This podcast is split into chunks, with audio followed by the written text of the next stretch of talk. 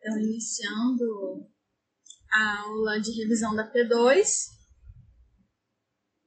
O que, que você não está entendendo, Bruno? Então, foi o seguinte: eu enviei agora para vocês, todos no e-mail, os relatórios do plágios de todos os trabalhinhos de vocês. Então, eu enviei de todo mundo para todo mundo, porque eu fiquei com preguiça de enviar e-mail por e-mail, um por um. É, porque tá tudo. É, tá separado por tarefa, então ia me dar muito trabalho, entendeu? Beleza? Isso aí é só assim, tirando quem tem mais de 50% de plágio, que aí vai tirar zero, é, se você tem menos de 50% de plágio, a nota vai ser proporcional, né, à quantidade de plágio.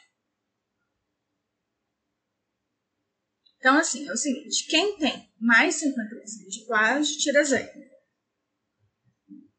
Então, vamos dizer assim, é uma escala de 50 a 100. Então, é, o que essa página mostra é simplesmente ele mostra os trechos que tem igual na internet, entendeu?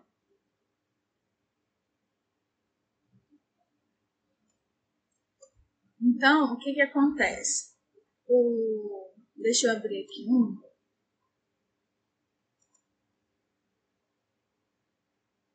Então, por exemplo, aí você vai abrir, tem resultado da análise, não é verdade? Aí tem trechos, a porcentagem de trechos que são suspeitos parecidos na internet. Aí tem a personagem, a person, porcentagem de trechos que são, vamos dizer assim, confirmados suspeitos da internet, a quantidade que é suspeito comparado, ao repositório local, né? Porque eu, eu comparo com o que eu já tenho no meu computador. Aí, é, embaixo tem os links mais relevantes, que tem muitas similaridades com o que foi postado.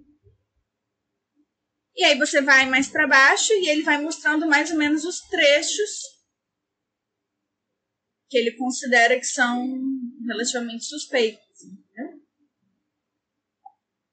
Então, assim, aí ele mostra, né? É, expressão sem suspeita. Lá embaixo aí vai ter em relação às cores, né? É, aí ele fala o que ele não analisou, o que não tem suspeita algumas ocorrências na internet, é, poucas ocorrências na internet, algumas ocorrências na internet, muitas ocorrências na internet. E aí também relacionados aos, ao que eu coloquei, o que eu tenho. E aí esse relacionado ao que eu tenho é relacionado ao fato de que eu não quero que vocês plagiem uns dos outros também, né?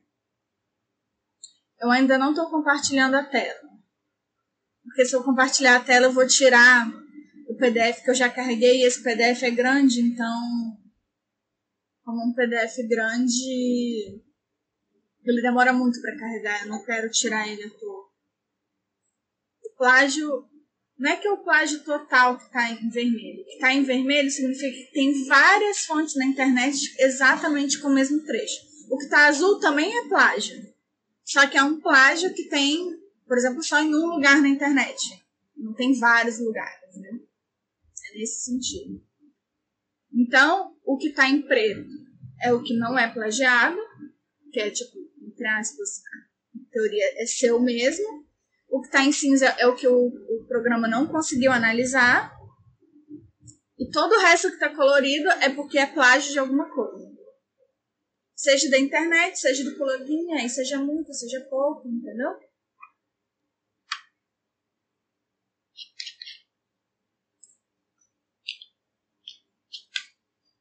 Então, o que eu vou fazer é, se você tem mais 50% de plágio é zero. Se você tem é, 75% de plágio, a sua nota máxima vai ser 5, entendeu? E aí, se você tem 0% de plágio, a sua máxima pode ser 10. Vai ser mais ou menos proporcional, assim. Mas claro que não vai ser só relacionado ao plágio. Eu vou também dar uma olhada para ver se tem a ver. Se... Assim, o, o, as atividades de 1 a 5 vai ser só relacionado ao plágio mesmo, entendeu? Porque como é, é a análise do estudo de vocês, eu só vou dar uma olhada para ver se realmente é algo relacionado a, aos resumos, né? Mas sendo relacionado ao resumo, a nota vai ser pro, totalmente proporcional ao plágio. Já as outras atividades, a 6, a 7, a 8, a 9, aí não, entendeu? Aí eu vou analisar, eu vou dar uma nota, e essa nota depois vai ser proporcional relacionada ao plágio. Entenderam agora?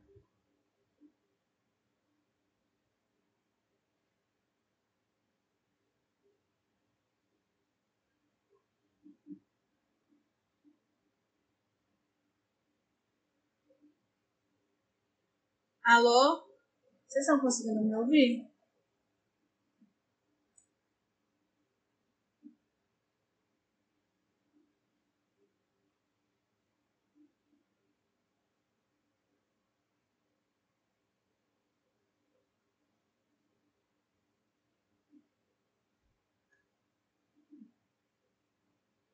Mas o que que não tá tão certinho?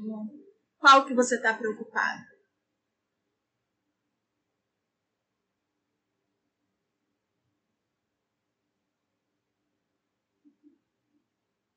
Meu país portumeiro não pode ver uma chuva.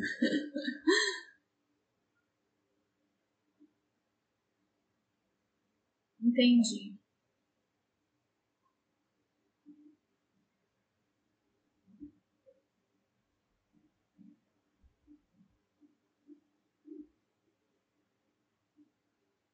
É, mas eu, eu tô gravando pro podcast, então quem tiver com problema na internet agora, não se preocupa que em relação à aula vai sair na. Vai sair depois no podcast.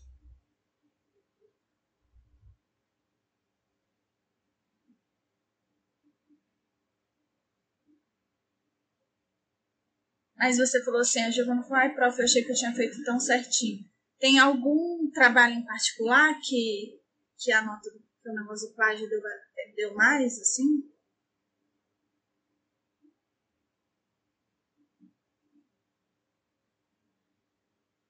É que. Ah, tá, tudo. Então, assim, qualquer coisa que vocês tiverem, qualquer dúvida, depois vocês me mandam um e-mail, entendeu? Tá bom.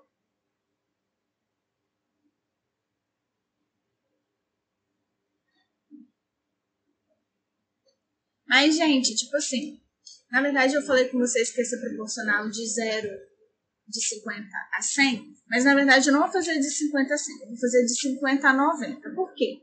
Um pouquinhozinho de plágio, sempre no trabalho de vocês, é, é meio normal, entendeu?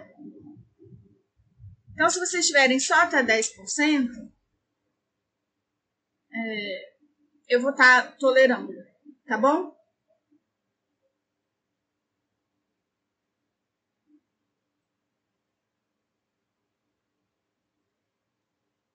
É, porque eu sei que para vocês, vocês ainda estão no comecinho, né? Para vocês ainda é meio difícil. É muito difícil de reescrever 100%. É, eu entendo, entendeu? À medida que a gente for avançando no curso, esse percentual tem que ir, ir diminuindo.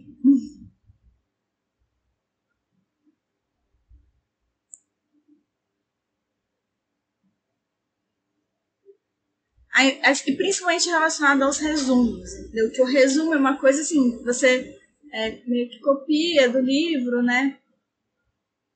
Então eu não vou ser, em relação a isso, eu não vou, eu não vou ser tão chata, não. mas nas atividades 6, 7, 8, 9, eu vou ser um pouco mais chata em relação a isso.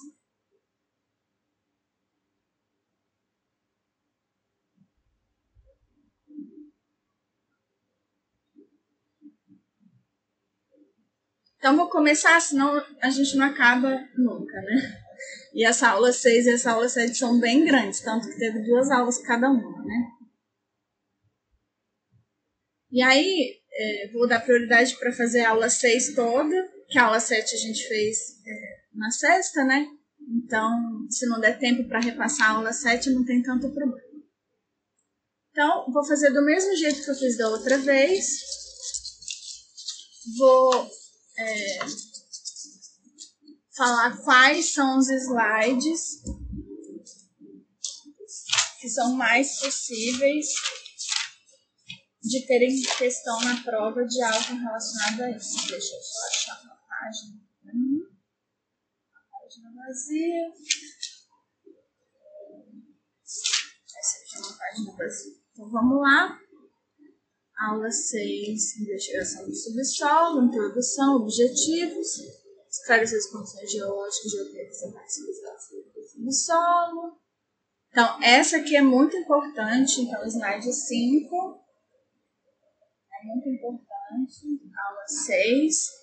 Seja para questão de marcar X, seja para questão, é uma questão curta discursiva, é, seja para questão de completar o relacionado, entendeu? Pode cair em qualquer uma delas, né? Então, slide 5. São o que? Os objetivos é que a gente quer analisar a resistência do subsolo, a deformabilidade do subsolo, o nível de pressão, tanto de água quanto de solo, né? pressão in situ, e as condições de permeabilidade e drenagem. Então, importantíssimo esses mais de si. Né, o tipo de, de estruturas que a gente pode querer analisar, elementos estruturais, tipo rocha, solo, presença de água, presença ou não de água, né? É, isso aqui é algo, na verdade, que é muito importante, principalmente para a gente que vai ser engenheiro civil, engenheiro geotécnico, né? Mas é, quando a gente estiver falando de jazida, eu ainda estou no slide, eu voltei para o slide 5, né? Então, quando a gente estiver falando de jazida, vão ser outros os objetivos, né? Então, eu vou querer saber o volume, a quantidade, né, daquele material, e eu vou querer saber se ele atende os meus parâmetros, seja de resistência ou de é, deformabilidade, né? Ou então, vamos dizer assim, a qualidade, né? sei lá, se for de minério. Então, vão ter parâmetros lá específicos, químicos, sei lá o que, relacionados a minério, cobre e tal. Ah, não sei se é um cobre que tem muita impureza, um minério que tem muita impureza, esse tipo de coisas, né? Mas aqui, nós, engenheiros geotécnicos, esse é o mais importante.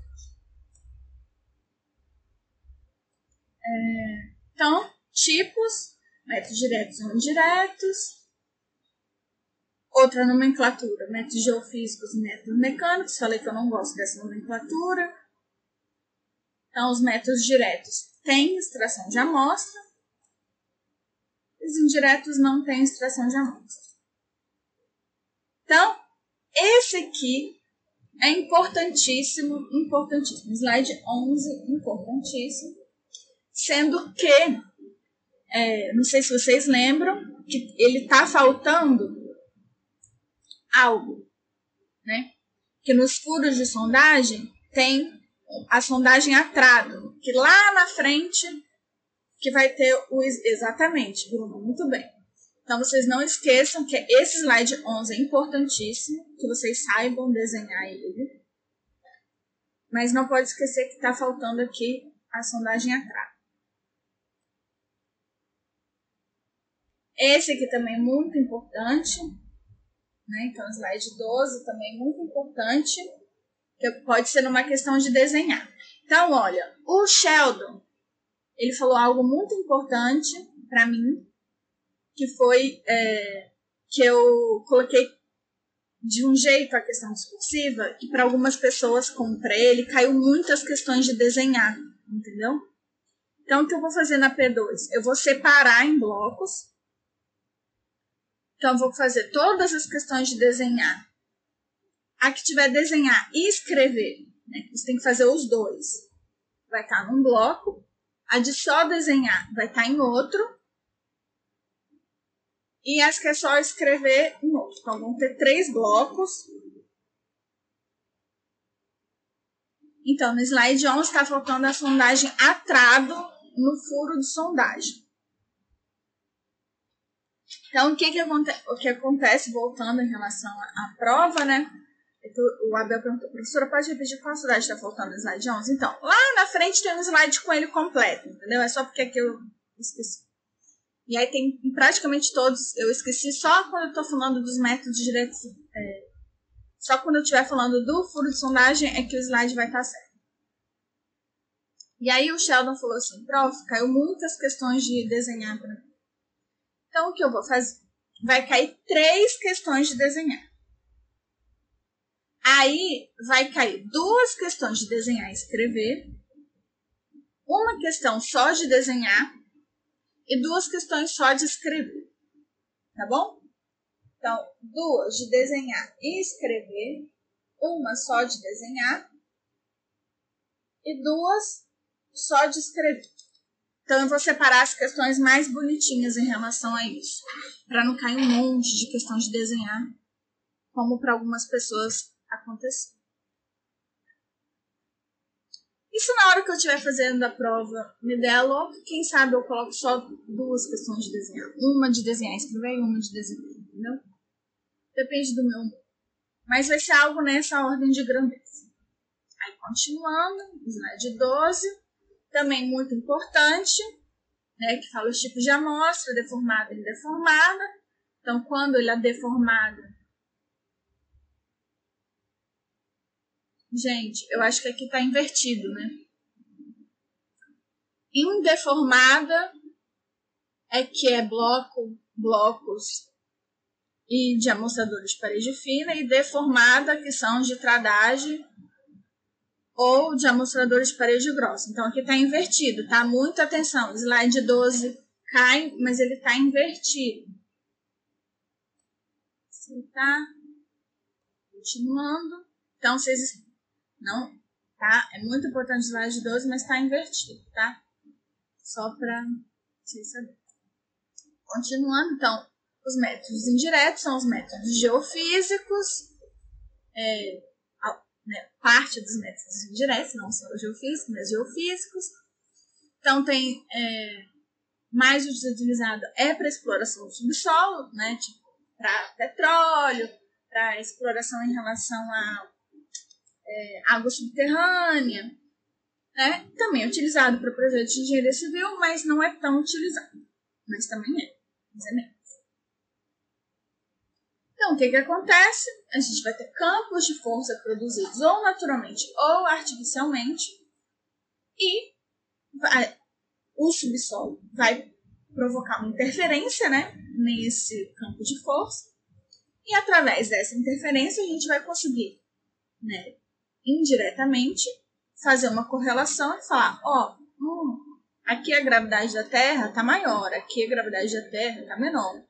Então, é por causa disso, disso, disso. Né? E aí a gente vai fazer uma correlação e analisar o que, que a gente acha que é o solo que está no embaixo.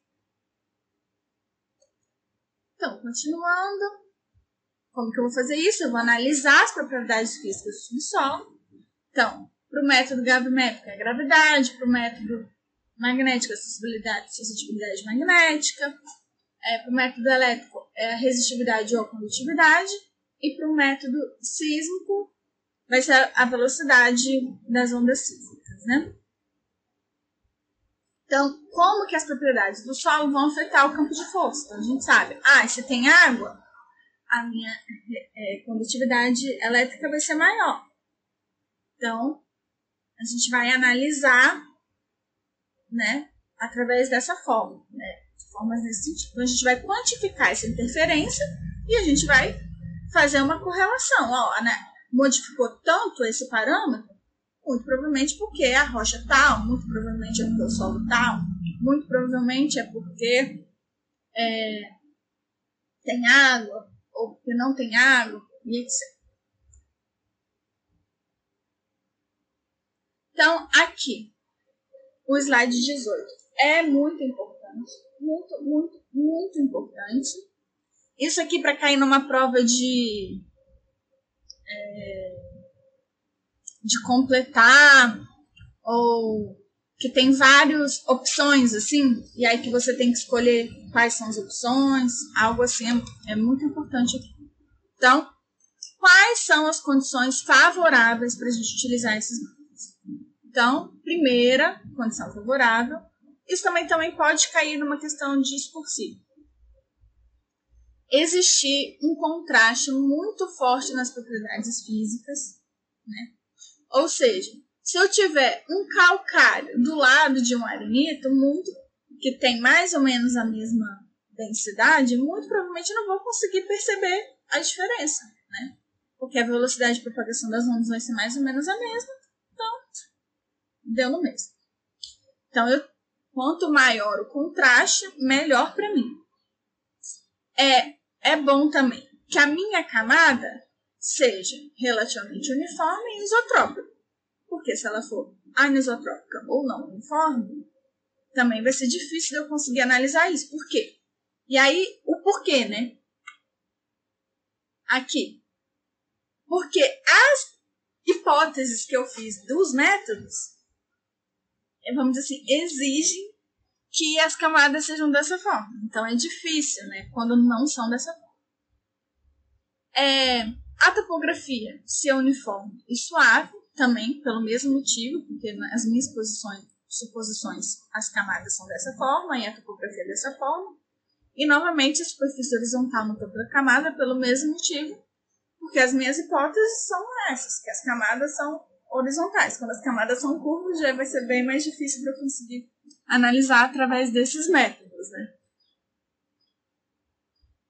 Continuando, esse também importantíssimo, o slide 19, né? Para uma prova de discursiva, principalmente, ou quem sabe também para uma prova de relacionar, né? É, não vou me alongar aqui, porque ele é meio autoexplicativo. Continuando. Aí aqui eu inicio a falar do método sísmicos, né? Que é através de ondas sísmicas, são ondas elásticas. A velocidade depende do tipo de solo e rocha e das propriedades elásticas do material. Então aqui tem todas essas relações. As ondas refletem ou refratam, né? Continuam. Então, aqui, se eu tenho uma rocha magmática, isso que também é algo muito importante, talvez numa, numa questão de completar. Então, o, 19, o 20 e o 21, muito importante, isso aqui numa, ou numa questão de relacionar também, pode ser que seja muito é, interessante, de mostrar que quanto maior o teor de sílica, menor a velocidade. Então, por isso que, por exemplo, o granito tem uma velocidade menor do que o basalto. Né? E aqui com os valores. A mesma coisa para rochas sedimentares. Nossa, essa questão aqui é muito interessante. Com certeza vai cair para alguém. Né? Então, quais são os parâmetros que influenciam na velocidade? Quanto maior a porosidade, menor a velocidade. Quanto maior o grau de decomposição, menor a velocidade. Isso aqui numa questão de completar é ótimo, entendeu? Quanto maior a compactação, maior a velocidade. Quanto maior a cimentação, maior a velocidade. Também em relação aos tipos de sedimentos.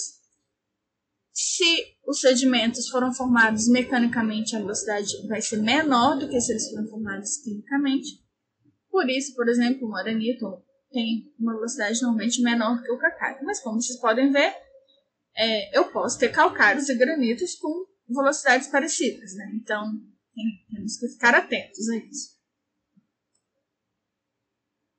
Continuando, 23 também importantíssimo, com certeza vai cair para alguém. Que o grande problema, qual que é o grande problema das rochas metamórficas? Que de uma forma geral, elas são bastante anisotrópicas. Isso acontece também um pouco em rochas sedimentares, não tanto quanto em rochas metamórficas, né? Mas pode acontecer também para rochas sedimentares. Então, o que, que acontece? Né? Devido à metamorfização dessas rochas, elas vão ser mais, têm a tendência a ser mais anisotrópicas do que os outros tipos de rocha. E de uma forma geral, no sentido da xistosidade aqui no H, tá vendo? Se eu estou medindo a minha velocidade no sentido da minha xistosidade, ela vai ser maior do que é, paralelamente ao sentido da xistosidade. Aí aqui é uma ordem de grandeza, isso que tem muito a ver com aquela é, aqueles fatores, lembra que eu comentei com vocês? Então, os fatores que favorecem, isso é algo que desfavorece bastante. Aí aqui é só a referência desses valores aqui, que é uma rocha em específico. Acho que é um xisto em específico. Só uma referência. Aí, em relação ao contraste das camadas, eu também aqui dei um exemplo, né? Por exemplo, um granito tem uma velocidade é, uma certa ordem de grandeza que depende daquelas propriedades. É, sabe, gente, eu não coloco uma questãozinha de cálculo é, relacionada a isso, entendeu? Para vocês calcularem isso. Vai ser bem facinho, entendeu? Peço para vocês suporem valores e tal. Não sei, vamos ver. E é, se eu tenho um solo fofo, por exemplo, eu vou ter um modo de elasticidade muito menor do que de uma rocha, uma massa específica menor, mas não tão menor assim, o que faz com que, devido àquela formulinha que eu mostrei para vocês aqui no slide 20, tá vendo? A minha velocidade P, né, que é a minha velocidade primária, e a velocidade secundária, que minha onda de compressão, minha onda de cisalhamento, depende do meu modo de elasticidade e o peso específico. Né? Então aqui eu tenho o meu modo de elasticidade e o peso específico, e da relação eu tiro a velocidade. E aí aqui um exemplo sem esses aqui, só para vocês verem que se eu tenho camadas com um contraste grande, eu vou conseguir ver direitinho. Agora, se eu tenho, por exemplo, um sal e um calcário, as duas são rochas químicas, que podem ter módulos, é, massas específicas e módulos de velocidades relativamente parecidos, resultando numa velocidade relativamente parecida. Então, o contraste é muito bom. Isso aqui é muito importante, você está vendo? Eu até já tinha colocado desde o momento que eu fiz o, o slide, o quão importante ele é. Bom, o 24 bem Continuando. Aqui também, muito importante, o 25, para uma questão de desenho, né? Que ele explica como que funciona o método sim. Então, eu tenho uma fonte de energia, que é, por exemplo, um explosivo ou um choque muito grande que eu faço na superfície ou até mesmo dentro da superfície a propagação das ondas sísmicas, a forma com que elas se propagam, a distância em relação aos geofones, né, e como que elas se propagam em relação ao Sol. Aqui é a instrumentação necessária, né, no sentido de que eu fiz o choque, e aí eu vou ter algo recebendo esse meu sinal, que vai ser o meu geofone, e aí depois do geofone eu vou ter amplificador desse sinal e um sistema de aquisição de dados. Nesse caso aqui é um outro exemplo de disposição. Nesse exemplo aqui, no slide 25, os meus geofones estão dispostos na superfície e o meu né, em várias posições diferentes. E aqui é um furo horizontalmente, é, vertical feito, né? Em que eu posiciono meu geofone em algum lugar nessa posição vertical e eu vario essa altura e eu faço a interpretação com, é, com esse tipo de disposição. Então, os métodos são de três tipos: o direto de reflexão e de refração. Não vou me aprofundar em relação a isso. Em relação aos métodos elétricos, no slide 28, a gente vai medir ou a resistência à passagem de corrente elétrica ou a facilidade, né? Resistência ou condutividade. Muito influenciado pelo quê? Pela presença de água e a quantidade de sais dissolvidos. Né? Outras coisas que vão influenciar são o quê? A porosidade da rocha, porque quanto mais porosa ela for, mais água ela pode ter. Então, uma rocha muito pouco porosa dificilmente vai ter água. Uma rocha muito porosa pode ter bastante água. E a umidade, né? Porque ela pode até ser muito porosa. Lembra que a gente estava falando de rochas vesiculares? A porosidade é muito grande, mas não existe conectividade entre esses poros. Então, nada feito. Então, em relação ao método elétrico, não vai ter tanta diferença assim. E a salinidade, né? Então, aqui o teor, umidade ou teor em água, né? Que é equivalente à umidade em Aqui esse aqui não é tão importante, o 31. Eletroresistividade, que é o principal método, né? em que ele aplica a legião, sendo que nessa legião não é simplesmente V igual a RI, né? o que é o R, tem um K, que depende da configuração geométrica do arranjo, e aí aqui é mais ou menos a disposição, como que é, muito importante esse slide 33, anotem aí, por uma questão, por exemplo, de, de só desenho, Claro que nas minhas questões de só desenho, gente, você sempre tem que escrever alguma coisinha no desenho, né? Ou muitas coisinhas no desenho.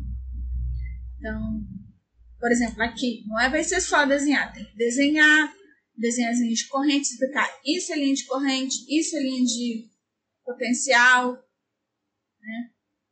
Aqui os eletrodos, aqui o onde a gente coloca aplica o campo, né, a diferença de tensão, e aqui onde a gente vai medir a resistência.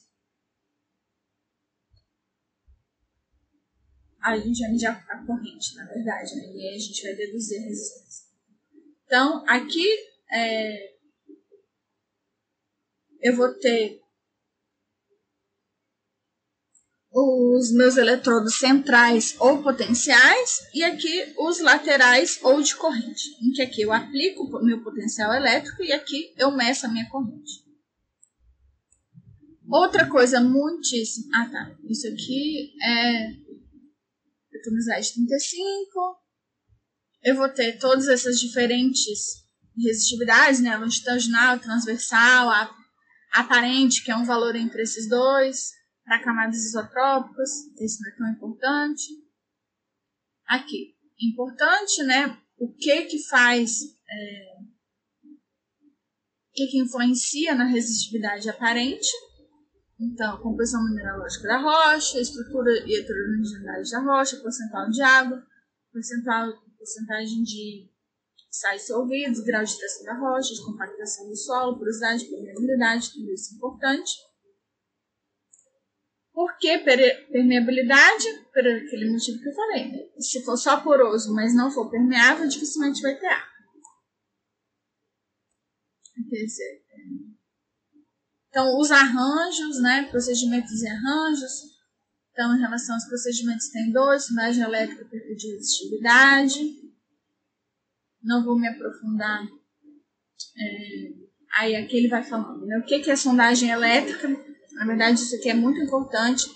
Esse conjunto, aí, volta aqui, de slide 38, 39 e 40 vão ser muito importantes, em que a sondagem elétrica vai ser o quê? Eu vou afastando os eletrodos, e aí, à medida que eu vou afastando esses eletrodos, eu vou conseguindo medir é, profundidades maiores. Né? Então, assim, eu vou ter, eu vou conseguir saber numa mesma posição né, geográfica, eu vou conseguir saber diferentes profundidades. Já o meu perfil de resistividade vai ser o quê? O meu, a minha configuração é padrão, e aí para aquela profundidade eu vou medir em diferentes posições geográficas diferentes. Então, esses dois slides são muito importantes para questões de desenho Assim como o 41 e o 40. Não, o 41. 42 é o que são os arranjos de Verne, em que todos os eletrodos estão distantes, e o de Schoenberg, em que os eletrodos centrais têm uma distância quase constante, e eu vou só aumentando a distância dos outros eletrodos. Qual slide dos desenhos a Giovana perguntou? Então, tanto 39 quanto 40 para uma mesma questão, como o slide 41 para uma outra questão. Né? Então, são duas questões diferentes que podem cair. É, as limitações são o quê? Eu preciso, para esse método, que as camadas tenham uma espessura relativamente considerável. Não para camadas muito finas, esse, esse método não é bom. De uma forma geral, para nenhum método, né? mas para esse em particular tem que ter um bom contraste. E aí o que, que acontece? As camadas elas têm que ir crescendo em progressão geométrica, ou seja, camadas mais finas na superfície, eu posso até, não tão finas, né, mas mais finas na superfície, eu consigo medir elas de boa, mas se o mesmo acontecer numa profundidade maior, eu já não vou conseguir medir ela tão bem. É, esses são os três principais. Né? E aqui, sucessões de camadas crescentes ou sempre decrescentes também apresentam uma certa limitação. Já os métodos magnéticos, como que é feito, a gente vai medir a anomalia do campo magnético da Terra. Né? Então, é... aqui a ordem de grandeza é muito importante porque essas anomalias vão ter uma variação maior do que o campo magnético da Terra. Enquanto, por exemplo, o magnético, não, essa variação é muito pequena. Então, a minha interpretação, vamos dizer assim, é um pouco mais fácil, né, em relação a quais são as estruturas geológicas prováveis. E aqui, como já disse para vocês, a grandeza que a gente vai estar medindo é a suscetibilidade magnética. Eu vou ter é,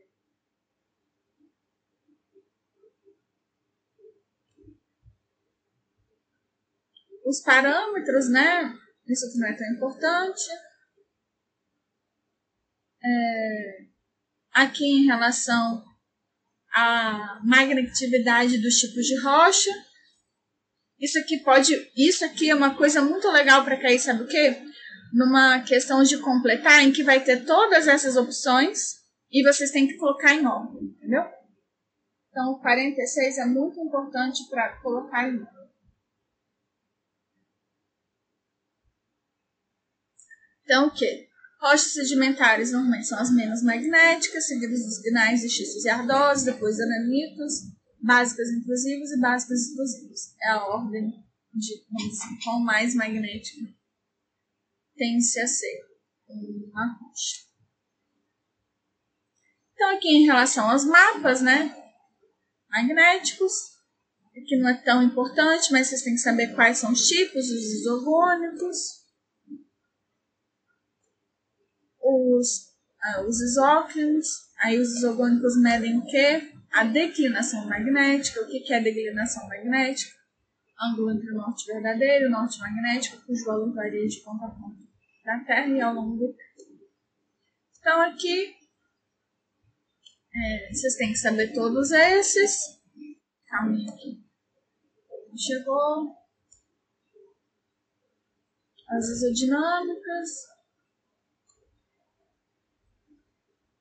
e que vão medir a componente vertical ou horizontal da intensidade do campo magnético. Então, aqui, eu acho que eu fiz um desenho para vocês, por isso que não tenho aqui. Que foi um desenho, por exemplo, em que tenho lá uma suscetibilidade magnética é, que varia, vamos dizer assim, então eu sei que se aumentou muito, é porque muito provavelmente aqui no meio eu tenho uma jazida de alguma rocha, né? Bem magnética. Então, já em relação ao gravimétrico, diferentemente do magnético, eu preciso ter muita precisão porque a ordem de grandeza é muito pequena. Então, aqui eu vou estar medindo a densidade das rochas em relação, por exemplo, à ordem de valores, em relação a rochas ígneas, metamórficas, do slide 55, né? Sedimentares. É... O mais importante daqui é isso aqui, é saber que precisa de ter muita precisão e que a gente está medindo indiretamente, né? A, a gente está medindo a densidade, a gente está medindo a gravidade e indiretamente a densidade das O campo da Terra varia, né, em relação a latitude, elevação, efeito das marés, do ao redor, distribuição da densidade da costa. Aqui são os instrumentos, balança de torção, pêndulo, gravímetro, é o mais moderno de todos, eles estão sendo aperfeiçoados, estão mais precisos portáteis. É...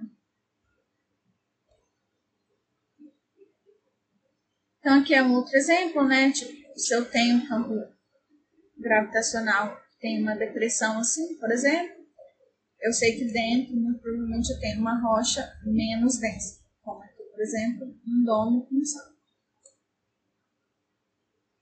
Então, se eu tiver rochas mais densas no centro, como por exemplo em anticlinais, vai ser o contrário. Rochas mais densas. E aí aqui acabou os métodos geofísicos e a gente começa os métodos indiretos com perfuração. É, em que não, né, indireto não retira amostra. Aí aqui os exemplos que tem aqui para vocês no slide 63, estou aqui no slide 63. Então, com perfuração eu tenho cone, pesocone, gelatômetro, pressionômetro e de. Então, a gente começou com cone piezocone, que tem vários nomes diferentes, né? Então, esses, é, essa parte, eu acho que mais, os mais importantes são é, esses, né? É, tem vários nomes, cone, sai de penetração estática, de penetração contínua, aí que eu tinha falado o holandês, vocês não precisam saber isso, era só de curiosidade. E o piezocone, que é quando a gente está medindo também pressão de água, que foi desenvolvido no Holanda, é, para solos molos, arenosos, para a gravação de estacas, ele era é, mecânico, e eu já. Isso aqui não é tão importante para a prova, né? É só curiosidade para você saber. É, é um ensaio de carga estática ou quase estática, importantíssimo saber disso em que eu estou cravando um cone de 10 centímetros quadrados, com ângulo de 60 graus e velocidade de 2 centímetros por segundo. Isso aqui é importante saber que isso é uma velocidade de cravação lenta e constante. Se eu adiciono medidor de pressão se transforma num ensaio de peso cone, né, o CPT se transforma no CPT1, então eu vou estar medindo pressão neutra, pressão, pressão de água, não há retirada de amostra e o tipo de solo obtido por correlações. Aí a norma brasileira que rege isso. Isso aqui também pode cair numa questão de, de desenho. Olha, essa figura é muito bonitinha, no slide 68, em que eu vou estar medindo a resistência lateral. Aqui eu falei com vocês que tal, né? Tal C saiu errado aqui. Ou FS, que é a resistência lateral, a resistência de ponto, QC, e a coropressão 1, medida pelo, é, pelo transdutor. Então, isso aqui é um desenho lindo, maravilhoso. Com certeza vai cair na prova de alguém. E é isso, né, gente? Como que a gente expressa os resultados, né? Os resultados são expressos dessa forma aqui, né? Resistência de ponta, é, resistência lateral, a relação resistência de ponta com resistência lateral. Aqui a pressão neutra e aqui é o índice de potencial de liquefação. No slide 71. No slide 72 tem um exemplo mais é, assim, escolar, em que ele mostra como essas diferenças nos ajudam. Né? Então, elas nos ajudam por quê? Se eu tenho uma. Se eu sei onde começa o nível d'água, eu posso traçar a minha linha de pressão hidrostática, né, da minha pressão de água. Então, se eu estou medindo a minha pressão de água e a minha pressão de água está maior, muito maior do que a minha pressão hidrostática, muito provavelmente ali eu tenho um solo do tipo argiloso. E se está relativamente parecido com a minha pressão hidrostática, eu tenho um solo arenoso. Também em relação à diferença em relação à resistência lateral de ponta, né? Se eu tenho uma resistência de ponta muito maior do que a minha resistência lateral, no provavelmente tenho um solo arenoso. Se eu tenho uma diferença menos importante em relação a essa, esses, esses dois parâmetros, ups, perdão, eu tenho um solo mais argiloso. Aí, voltando aqui, é, nos meus resultados, né, como eu estava dizendo, é, as minhas poroimpressões me indicam o tipo de solo, isso que eu acabei de falar, e eu posso também realizar um ensaio de dissipação, que eu falei com vocês, que é o fato de que se eu estou atravessando um solo é argiloso, eu vou ter um excesso de poroimpressão que eu vou estar medindo, e eu posso simplesmente parar e observar como que ocorre essa dissipação de pressão para eu ter esse coeficiente aqui, que é o coeficiente de adensamento horizontal. Isso aqui é muito importante, principalmente se eu estou fazendo algo num local para drenar essa água e eu vou estar instalando, por exemplo, drenos verticais. Então, isso aqui é muito importante. Então, continuando. Aqui são só mais figurinhas. É, outro ensaio, o pressiométrico, desenvolvido na França. Ele pode ser de três tipos, ou cravado, ou alto perforante, ou com perfuração prévia. É, ele carrega uma sonda ou célula cilíndrica dilatável, em que a gente injeta água, mede a variação do volume e a pressão aplicada. Isso aqui é o mais importante, porque a gente está medindo a variação do volume e a pressão aplicada, tudo no slide 75, né? Passando para o slide 76. Então, ele é legal porque ele me ajuda. Esse slide aqui é muito importante. Então, 75 aquele trecho.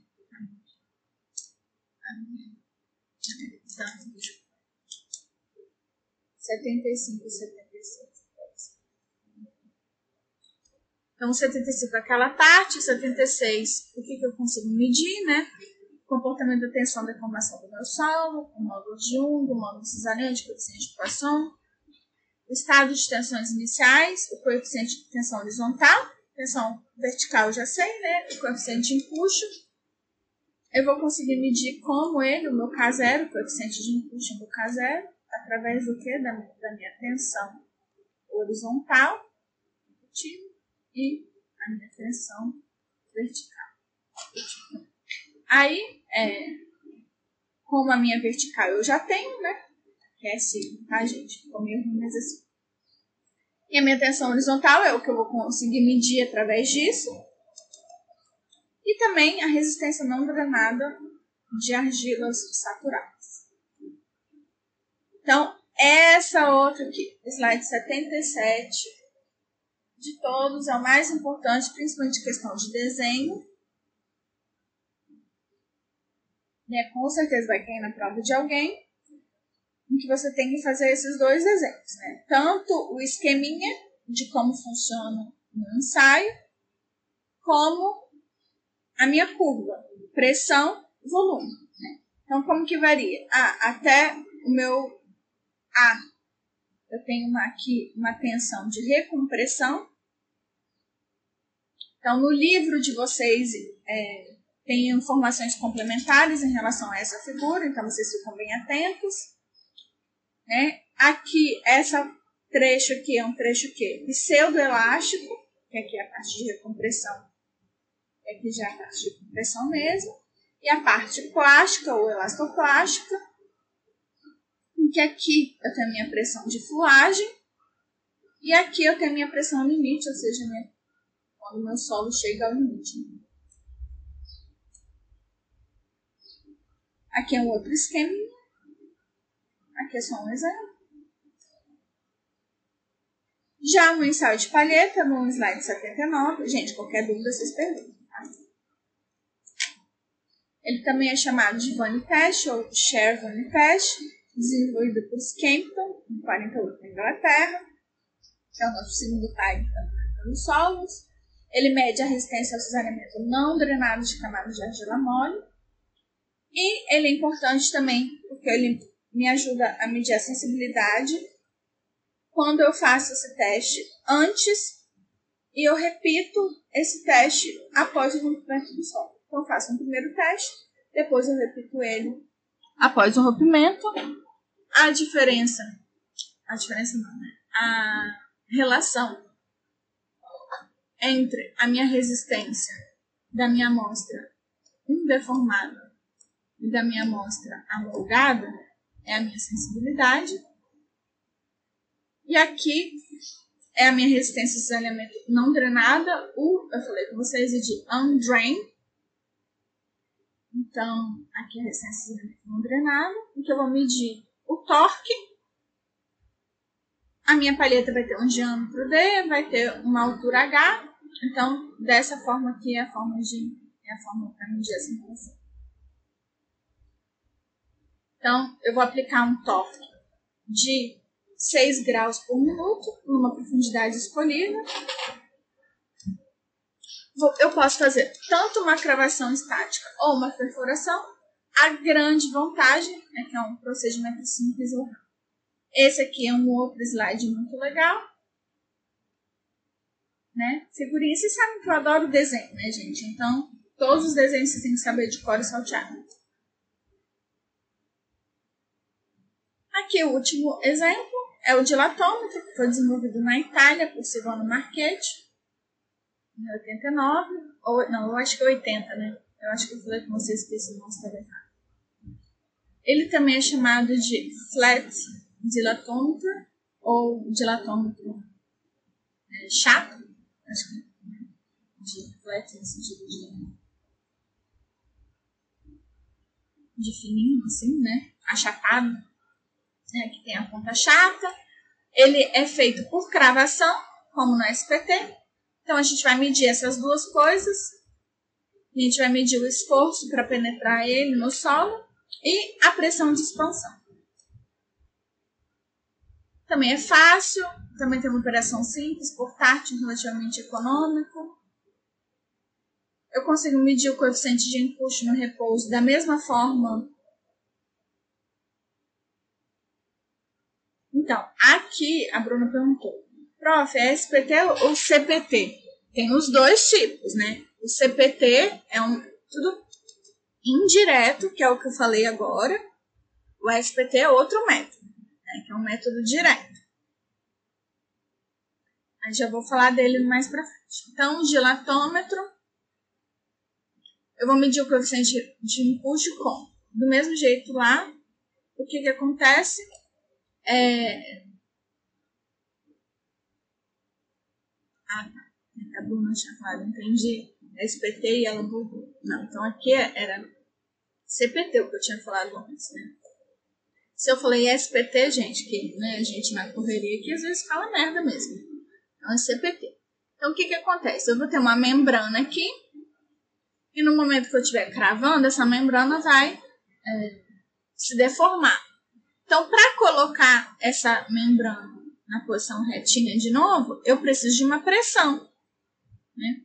Então, essa pressão que eu estiver fazendo para colocar ela retinha, tipo, ela estava assim, que afundou. Então, para eu colocar ela retinha de novo, eu tive que fazer uma pressão com ar. Né? Aqui é uma pressão por, através do ar. Então, essa pressão vai ser a minha tensão horizontal. Né? Como eu disse para vocês, o empuxo é a tensão horizontal pela minha tensão vertical. Outras coisas que a gente consegue medir é a razão de pré-adensamento, módulos de deformação e a resistência ao cisalhamento do solo. Pausa. Aqui já nos métodos diretos, como eu disse para vocês, são três tipos, né, de escavação, parede de encosta e furo de sondagem. É, para fazer os de escavação, eu tenho dois tipos de poços e trincheira. Alguma dúvida, gente? Que eu passei meio rápido aqui.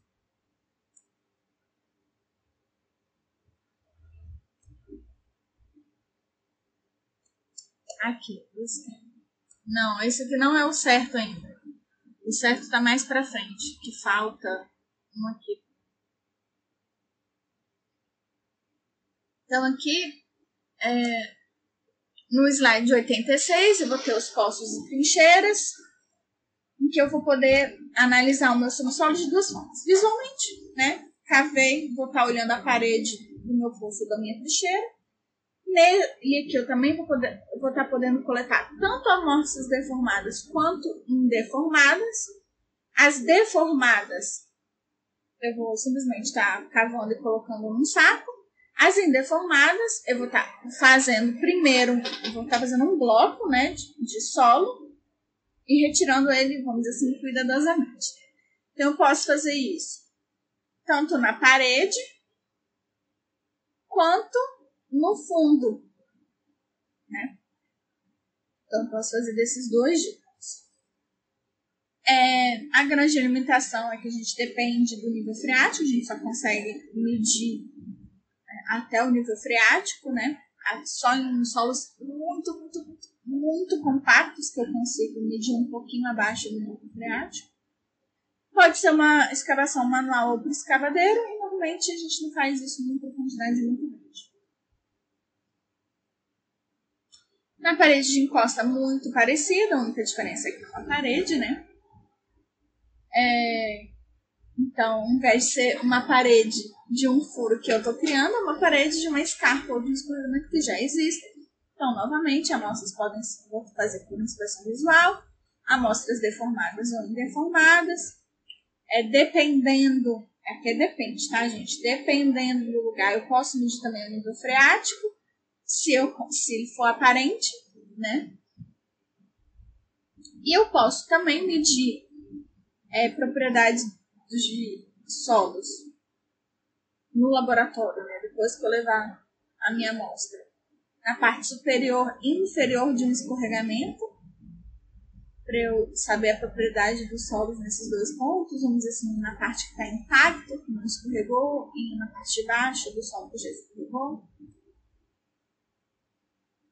Aí aqui esse sim é o correto, tá, gente? No slide 89.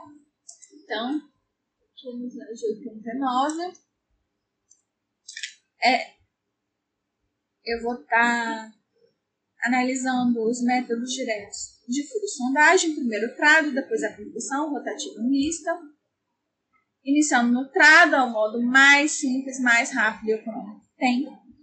Novamente, somente acima do nível freático eu consigo medir, com exceção de materiais muito consolidados. Ele é difícil, com materiais compactos e com areias fofas, muito compacto, porque eu simplesmente não consigo é, retirar a amostra, e areias fofas, porque eu não consigo. Não, o material compacto, porque eu não consigo cra, é, cravar, né, perfurar, e areia fofa, porque eu não consigo retirar a amostra. Tipo, você fura e ele, na hora que você vai tirar, já escorreu tudo.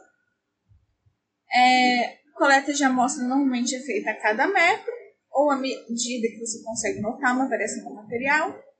É feito com amostras deformadas ou indeformadas, só que com amostras indeformadas é muito difícil, como eu tinha explicado para vocês. Pode ser que a gente consiga né, retirar tudo e ter certeza que vai conseguir tal, mas é meio difícil tirar amostras indeformadas. Por quê? Porque eu tenho que ter o fundo do meu poço mais limpo possível para poder cravar o meu mostrador de parede fina. Então, se eu tenho um mostrador de parede fina grande o suficiente, eu consigo cravar, mas de uma forma geral ele não pode ser grande o suficiente para isso. Então é bem difícil. E aqui eu esqueci de falar com vocês, né? Que é, a minha amostra deformada aqui não, não precisa ser só. É, não precisa ser só um bloco, né? Eu também posso é, cravar, principalmente no fundo, um amostrador de parede. Tá? No, slide 86, fazendo na parte de postas trincheiras, e também no slide 88, né? Na parte de descarte escorregamento. Aí voltando, uma aí aqui, né, a imagem do Prado, eu acho que eu tinha visto com vocês que estava lá longe, né? 106 lá. Sem querer, eu coloquei longe.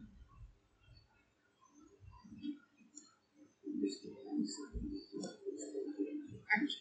O 107, né? A imagem do Prado, que eu tinha colocado errado. Aqui a operação de duas pessoas, que tem três tipos, né? Aí voltando.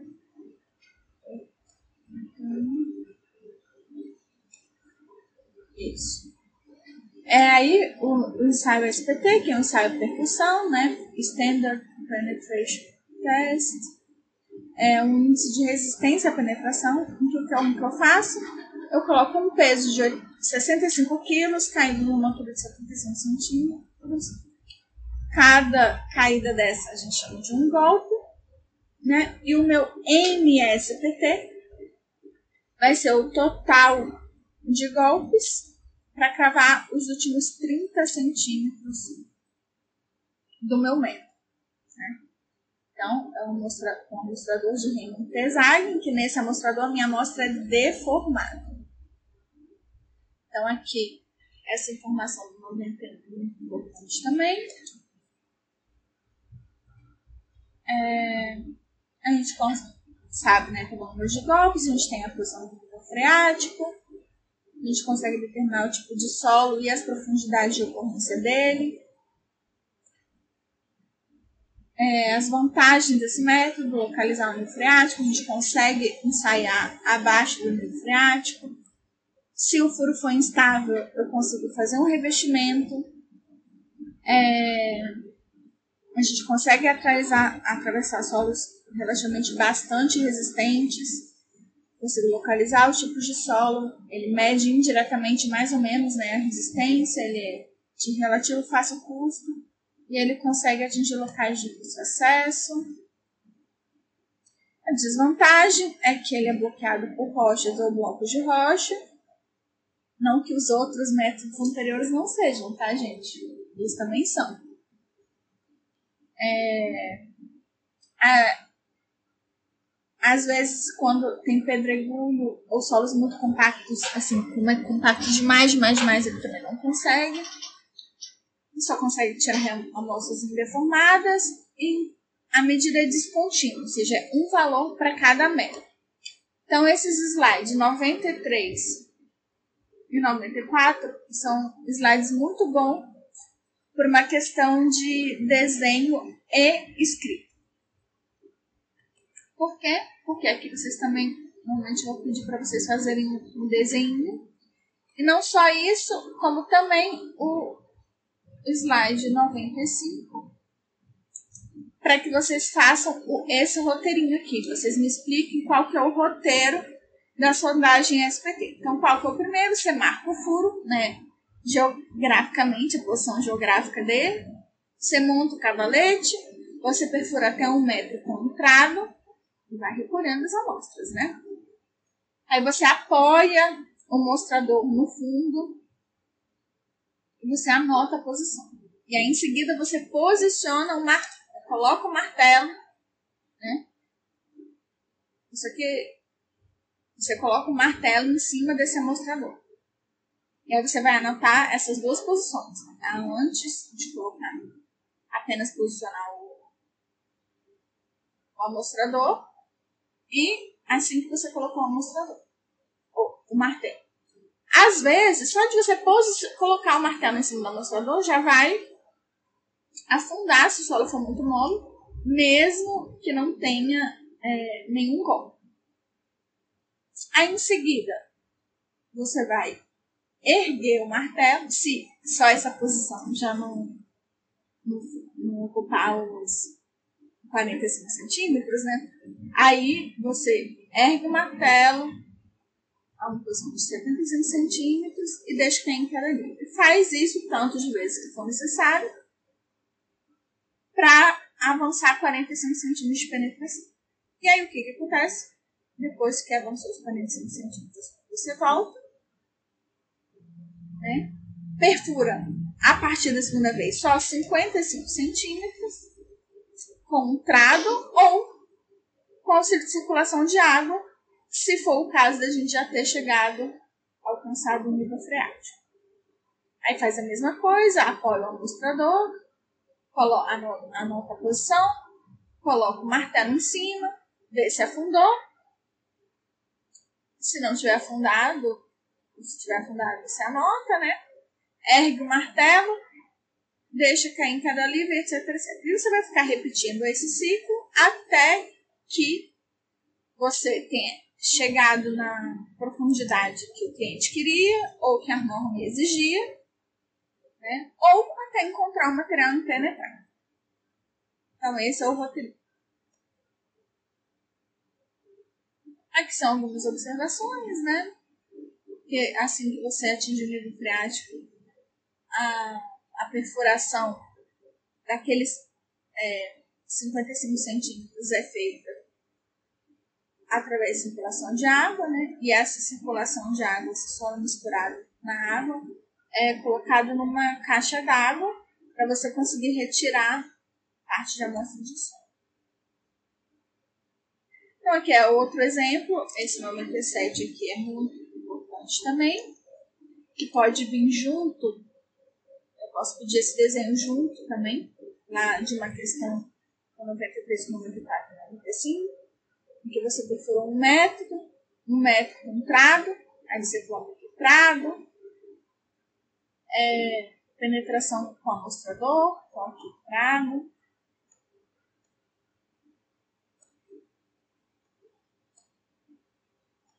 Ou então, por exemplo, assim, eu posso dar um perfil de solo. Eu dei um perfil de solo, tá? um monte de solo aqui, em que o nível d'água está aqui. Aí você vai me falar, ah, perfurei com entrada até aqui, a partir daqui com circulação de água, aqui com amostrador, circulação de água, amostrador, circulação de água. Aí para outra pessoa eu posso pedir a mesma coisa com lá, o nível d'água aqui. Então, cada um vai ter que é, fazer um desenho similar com essas informações.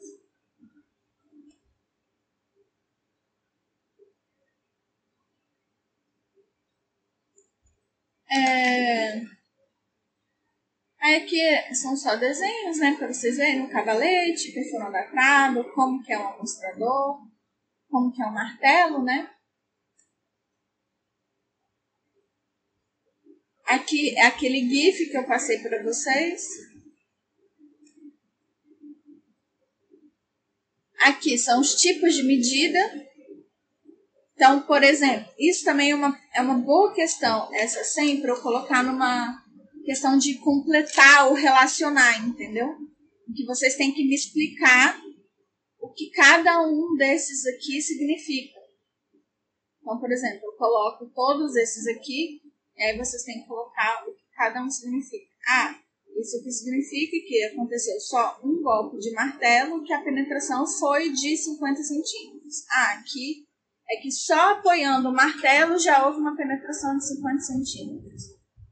Aí aqui ah, é que houve uma penetração incompleta e que com 15 golpes eu consegui avançar só 7 centímetros. Aqui é, e e que não consegui é, avançar mais, né? É muito importante isso. Aqui, ah, que com dois golpes eu avancei 40 centímetros e por isso não consegui fazer a distinção dos três blocos de 15 centímetros. É necessário lá atrás vocês explicarem. De 100 por 10, ah, fiz mais de 5 golpes e não avancei nada, muito provavelmente atingi um impenetrável. Então, esse aqui é muito importante, esse slide 100. É, alguns critérios né, para a paralisação da sondagem, justificativa geotécnica, solicitação do cliente, é, quando o avanço da perfuração ou circulação de água for inferior a 50 minutos após 10 minutos. Isso aqui não é tão, esses aqui não são tão importantes. Esses aqui são muito, muito, muito importantes.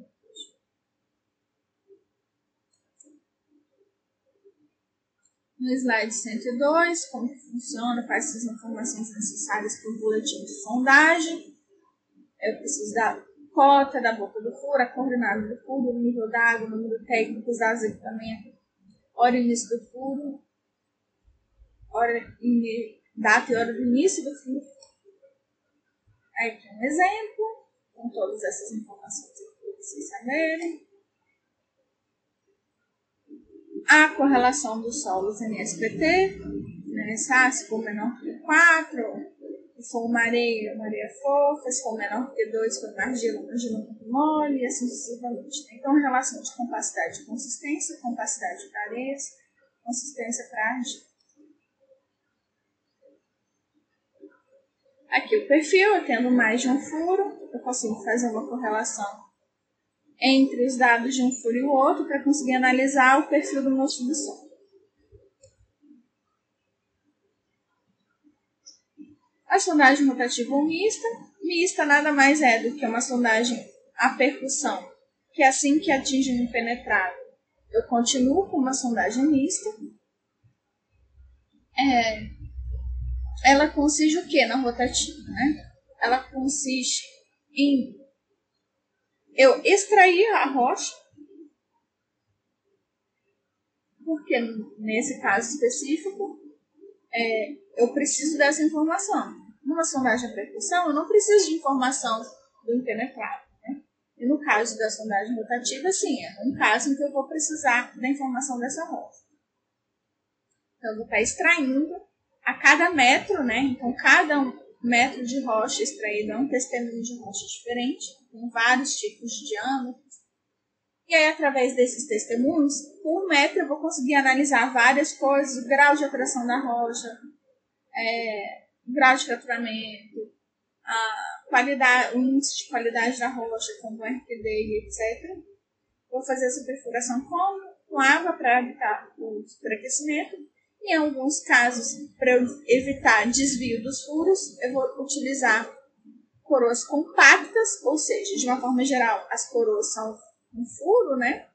Para eu conseguir recuperar o meu testemunho, mas em alguns casos particulares, eu preciso avançar sem que haja desvio, então eu vou fazer furo com esse tipo de coroa compacta. E aí, nesse trecho, eu não vou conseguir retirar é, o meu testemunho inteiro, né? Mas, no caso específico, para esse trecho, no caso, não seria necessário. Outra importante em relação ao nível freático, né? O que, que eu quero? Ah, condições de permeabilidade de drenagem, analisar a pressão de água no subsolo, fazer uma análise química da água, né? Principalmente se é, eu vou estar utilizando materiais que podem reagir, né? Então, quimicamente, essa água vai reagir com ácido, vai reagir com concreto, qual tipo de reação que vai estar acontecendo. Então eu que ter essa análise. É, como eu falei com vocês na aula passada, né, nem sempre o nível do lençol em si está é, tá na pressão atmosférica, né? às vezes o lençol artesiano. Então, para se assegurar que quando eu encontrei a água, se aquele é o nível d'água ou o meu nível d'água é outro, eu vou ter que esperar até que haja uma estabilização. Então, tendo essa estabilização, eu vou medir o nível freático. São, existem três tipos, né? O freático, o empoleirado artesiano. O empoleirado é quando o quê? Quando eu tenho uma camada de rocha ou solo em que a minha permeabilidade vertical é muito baixa, fazendo com que a água que infiltre não chegue em camadas mais inferiores. Então, o meu lençol fica aqui, empolerado. Então, aqui são os exemplos: artesiano, empolerado. Aqui outra coisa importante, né? São os objetivos da minha sondagem, quais são os números de sondagem que eu preciso ter, a profundidade. É, objetivos, né? Descrever, classificar e dar origem de elementos geológicos, né? É, estabelecer qual a estratigrafia do meu subsolo, é, estimar o tamanho das minhas camadas e identificar os parâmetros que eu estou interessado. Né? de empuxo, resistência da minha rocha, meu solo, é, módulo de velocidade, etc. E, importantíssima, a posição do nível É,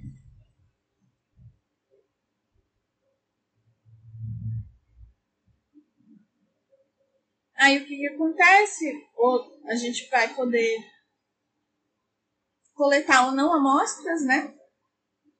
E essas amostras vão ser levadas para o laboratório.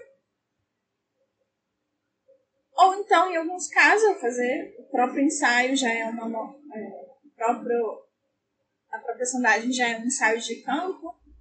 Ou eu posso estar tá querendo fazer um ensaio de campo, sem ser necessariamente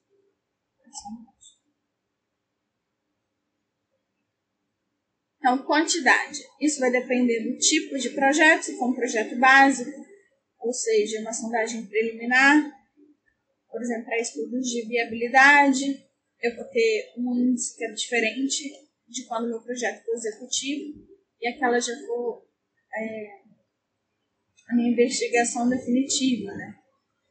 Então, para estudos de viabilidade, vou ter um mínimo de três sondagens a uma distância de 100 metros, é, principalmente aqui quando eu estiver falando de obras de, de estradas, né? Então,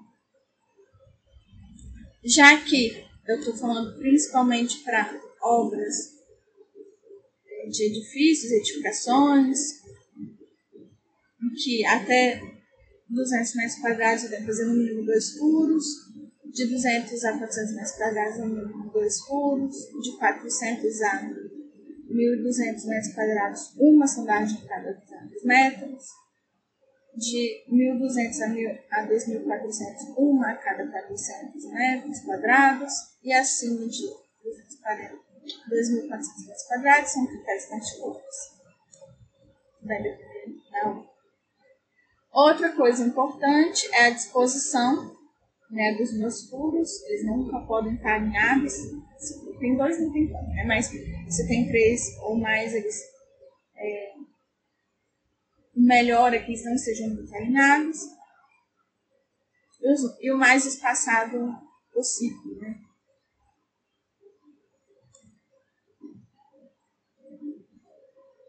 Então, aqui a profundidade vai depender do tipo de obra, né? Então, se eu estou fazendo para jazida para para rodovia. A profundidade vai ser muito menor do que se for um projeto de fundação, que vai ser muito menor se for, por exemplo, um projeto para exploração de petróleo, aqui no slide 119. Aí aqui são algumas dicas, né? Primeiro, referenciar muito bem no furo de sondagem. Segundo, nunca executar apenas um furo de sondagem. Não executar em pontos alinhados principalmente quando são só três, né? Quando são mais, vão ter vários pontos que podem ficar alinhados, né? Mas se for só três, menos alinhados possível. É, outra coisa importante, se eu estou fazendo para obras de engenharia, eu vou ter pontos em que vou ter mais carga, né? Então, esses pontos vão ser mais solicitados, então é importantíssimo eu fazer minha sondagem nesses pontos. Isso é um erro que acontece, tipo, ad infinito, de você planejar em colocar a carga naquele ponto, mas não foi ali que você fez a sondagem. Aí na hora de fazer o furo, para fazer a obra, você vai e vê que naquele ponto o solo é totalmente diferente. Então, muita burrice. Tentar sempre fazer exatamente no ponto que você vai colocar a carga. É, e até uma profundidade em que o solo não seja mais solicitado tão significativamente. Né? Então, é, sempre fazer o furo um pouquinho mais do que aquilo que você estava imaginando. Então é isso para aula 6. Alguma dúvida em relação a isso? Ou já posso carregar a aula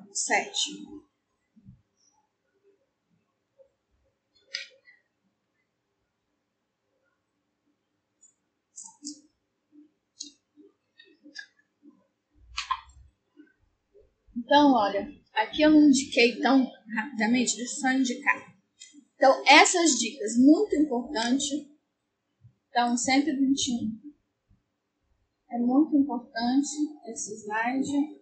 Ou 120. Muito importante. É,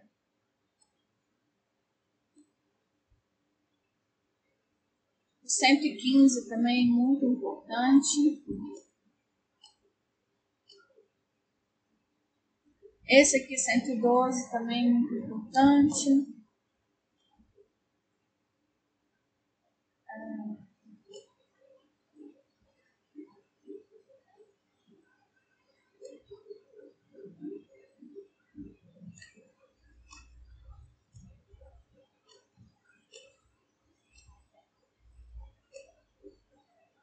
É, principalmente isso. Então, vou carregar aqui aula, apresentação da aula 7.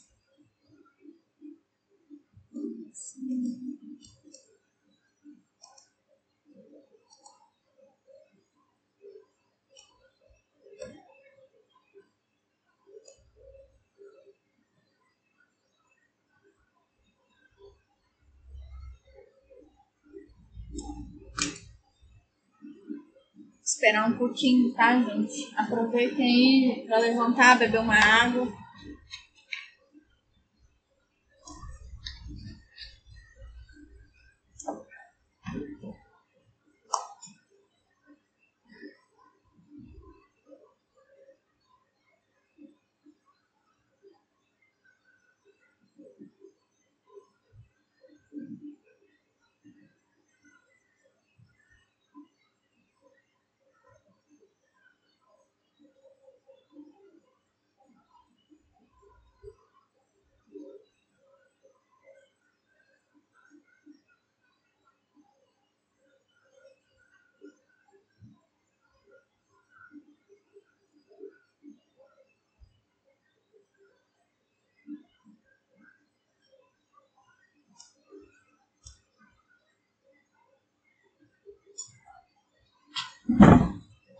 Todo mundo já bebeu água?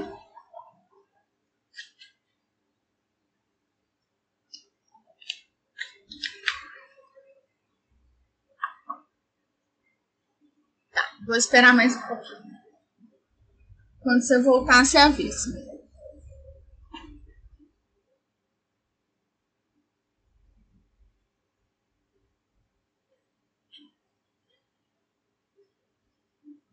Vou aproveitar e eu vou no banheiro, tá, gente? Já volto.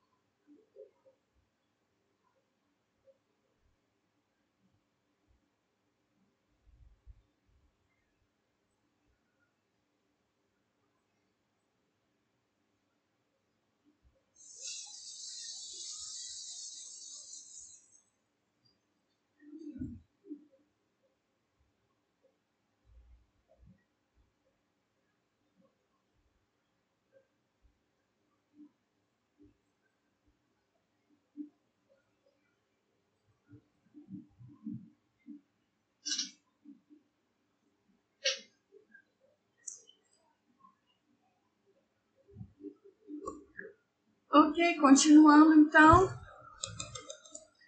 Começando no slide 4. Importantíssimo. Aula 4, aula 7, slide 4. Importantíssimo para uma questão de desenho, obviamente.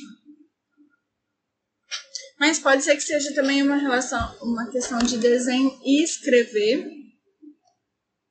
devido principalmente ao fator explicado.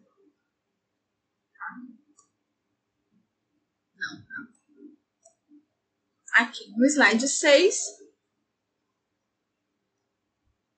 é que a relação escoamento é, superficial, infiltração e evaporação que vai depender principalmente da topografia, permeabilidade de vegetação e clima.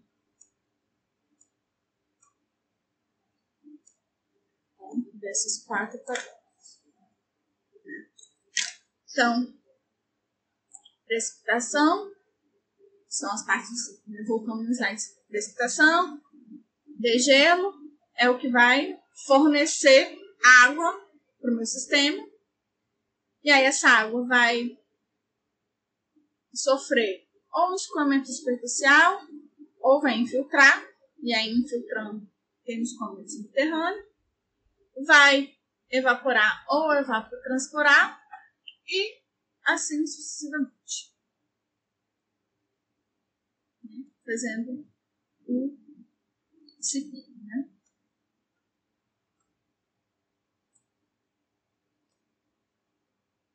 Então, alguns conceitos fundamentais de vazios, que são primários e secundários, formados ao mesmo tempo que a rocha ou pela dissolução ou flutuação da mesma. Os meus vazios, né, podem ser reservatórios de água ou condutores de água. Aqui são algumas relações de porosidade, aí permeabilidade, né? Existe uma relação muito grande entre porosidade e permeabilidade, mas não necessariamente. E aí eu dei para vocês vários exemplos, como por exemplo, é, de solos argilosos, em que a porosidade pode ser muito alta e a permeabilidade muito baixa, devido à natureza dos grãos, do tamanho dos poros, que são pequenos, dificultando a passagem de água. É, também o fato de que algumas rochas têm muita porosidade, mas que não há conectividade entre essas porosidades, o que né, não facilita a permeabilidade. A gente pode medir essa permeabilidade em si com um laboratório, é, laboratório em si, principalmente para rochas, né? E em laboratório, principalmente para solos, em que a gente vai medir de duas formas, um cargo constante, um cargo variável, constante para solos arenosos, variável para solos argilosos. Aqui alguns tipos de permeabilidade, absoluta, efetiva e relativa. Aqui é o mais importante para a gente, né? A permeabilidade, como a gente mede para solos, né? Que a gente mede ela no quesito velocidade, em que é, ela vai ser a ordem de grandeza métrica segundo o centímetro por segundo. Expliquei para vocês que o mais importante é a gente saber a ordem de grandeza, né, que varia muito, muito, muito de solos argilosos a solos grossos. Outro conceito importante é de vazão, que é o sobre tempo. Expliquei para vocês a lei de Darcy, né? K igual a K e A em que cai a permeabilidade do solo e o gradiente é, hidráulico, e a, é a área né, por onde essa água está passando.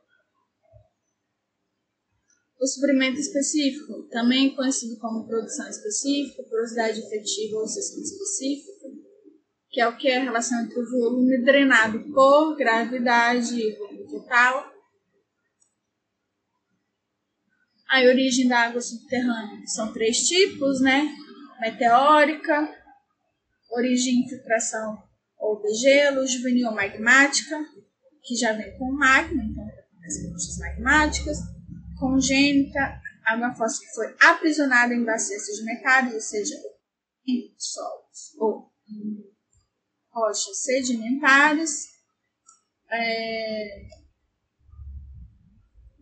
Aqui em relação à zona de saturação, zona saturada ou insaturada, a posição que diferencia essas duas zonas não é estável, né? não é constante com o tempo, ela varia com o tempo, com as estações, de, estações mais chuvosas e menos chuvosas.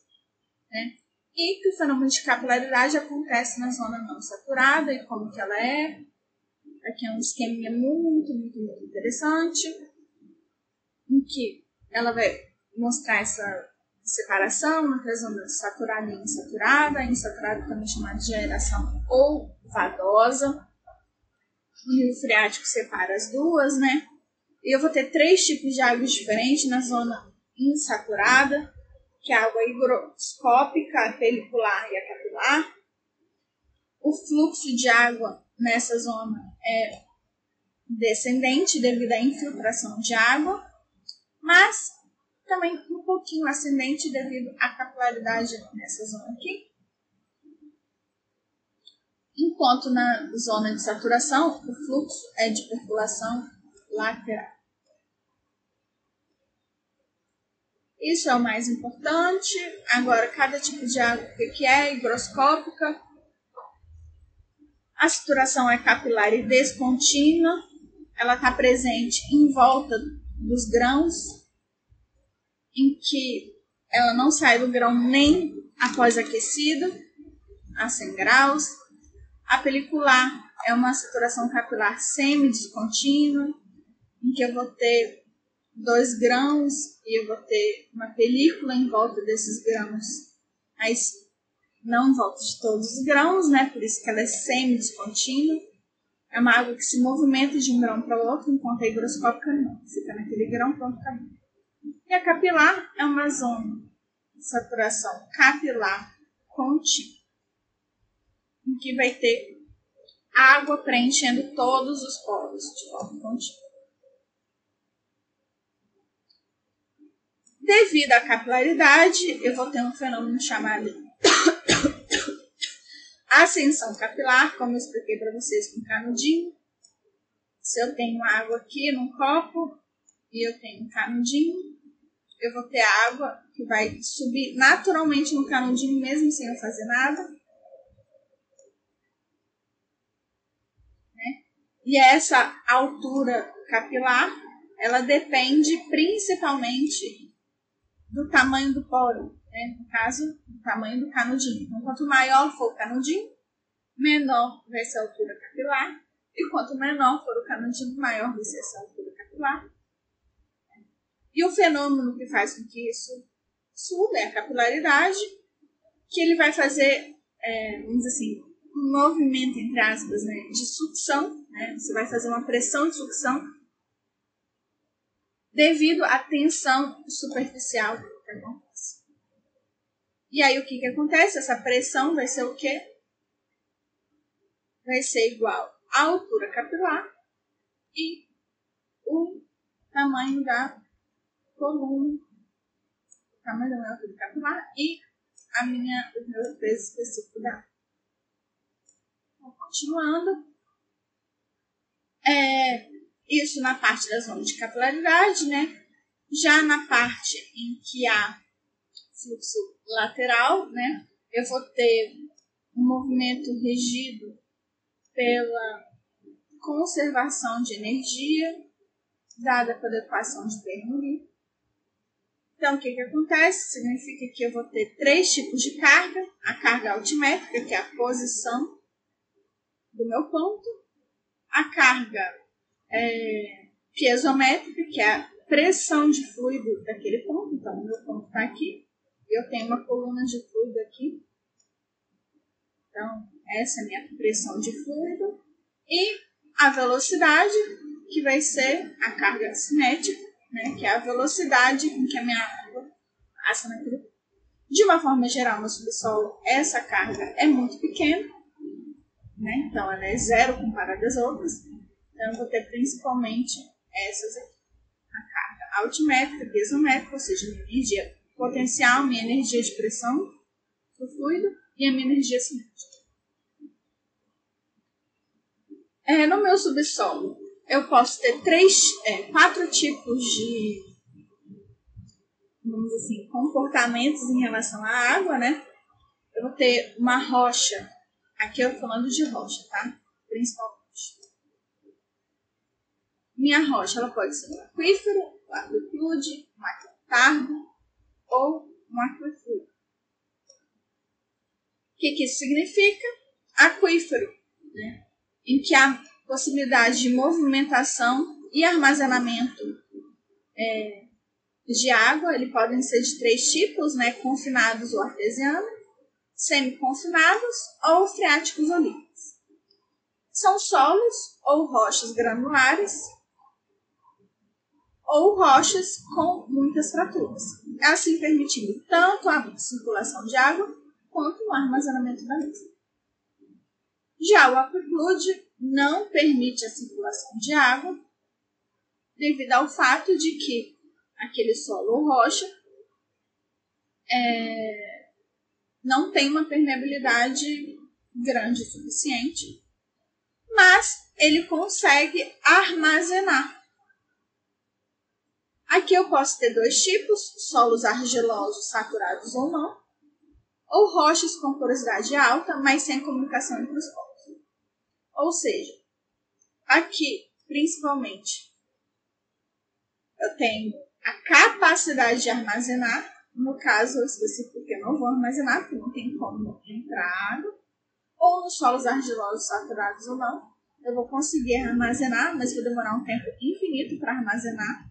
Por quê? Porque a circulação de água é praticamente inexistente. Já nos actarcos, é, eu posso ter um armazenamento de grande quantidade de água, a porosidade é muito alta, no também, né? A natureza é semi-permeável, ou seja, não é tão impermeável quanto uma amplitude e permite a circulação, mas muito, muito, muito, muito lentamente. Essa circulação lenta, dessa forma, inviabiliza o aquitarco ser um poço para exploração de água. Mas não inviabiliza o fato de que essa água aqui presente pode abastecer de pouquinho a pouquinho é, os meus aquíferos. Né? Então, a longo termo, isso aqui é muito importante.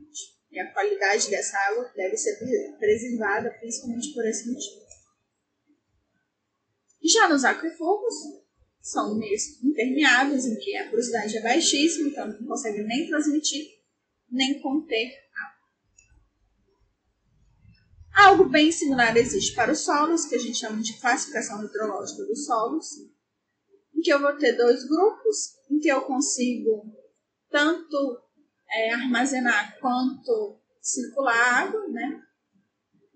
É, o grupo A, que a quantidade de argila é baixíssima, é o grupo B, que a quantidade de argila é um pouco maior, mas que ainda tem uma capacidade de infiltração da água acima da média, esses parâmetros aqui são importantíssimos, principalmente em relação a isso, ó, aos parâmetros de infiltração. Quando eu estou estudando é, o tanto de água que, depois de um evento de precipitação, vai conseguir infiltrar naquele meio. Então, esses meios aqui, locais que tem esses tipos de solo, a gente vai conseguir infiltrar a água muito mais rapidamente que é, e tem um escoamento superficial, uma proporção de escoamento superficial muito menor do que em solos do tipo C e D, em que o teor de argila é muito maior é, que possui baixa taxa de infiltração. Né? Principalmente, principalmente quando estão totalmente úmidos. E o grupo D é que a argila é praticamente impermeável, né? É, a gente pode imaginar que aquela camada de solo que é pisoteado né, o tempo inteiro, ela fica mais densificada né, e, e torna esse solo muito difícil de infiltrar água, que vai permitir um escoamento superficial maior, ou, ou seja, locais com essa região vão ter maior tendência a inundar. Aqui é o exemplo desse classificação. Então, deixa eu só voltar aqui para ver. Então, olha. Esses slides. Deixa eu voltar lá desde o começo, que eu só falei aqui. Então, é, então, tudo isso aqui vai cair, tudo isso. Nem que seja uma questãozinha de nada, é, de verdadeiro ou falso, tudo isso vai cair na prova. Vou, vou me concentrar mais nas questões que pode cair de escrever ou de relacionar. Então, slide 15 pode ser que tenha uma relação, uma questão de escrever ou relacionar. É, o slide 17 pode ser uma questão de desenho. Desenho sim, né? É, Aqui é o slide 18 também, pode ser que seja uma, relação, uma de relacionar e completar.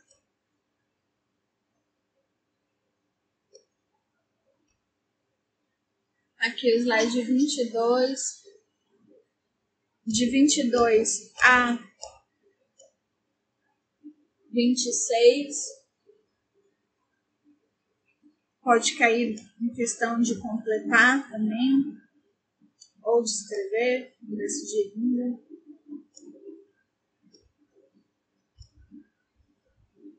Aqui, tudo isso pode cair de marcar X, tá? Então, de postos, tem principalmente quatro tipos: os caseiros, os cravados, os artesianos e os tubulares. É, os tubulares, como eu falei, os caseiros, como eu já tinha falado para vocês na aula passada, na aula retrasada, são bem similares ao procedimento de quando eu estou fazendo postos ou trincheiras, né? Aqui a parte mais importante é o slide 33, em que vocês têm que mostrar a importância de escolher muito bem o lugar e fazer muito bem uma impermeabilização para não haver contaminação de ar. Então, que tipo de solo tem que ter aqui? Um solo argiloso, para permitir a filtração dessa água e, a, e impedir o escoamento, para a gente poder instalar o poço sem que haja contaminação. Poços cravados, a única coisa importante é que ele é difícil de ser realizado Artesiano é aquele em que a água jorra naturalmente, ele está sob pressão, está presente entre duas camadas impermeáveis. Isso aqui tem um desenho no livro que é muito importante, que pode ser que caia com a pressão. E, obviamente, se é um poço artesiano, o lençol também é artesiano.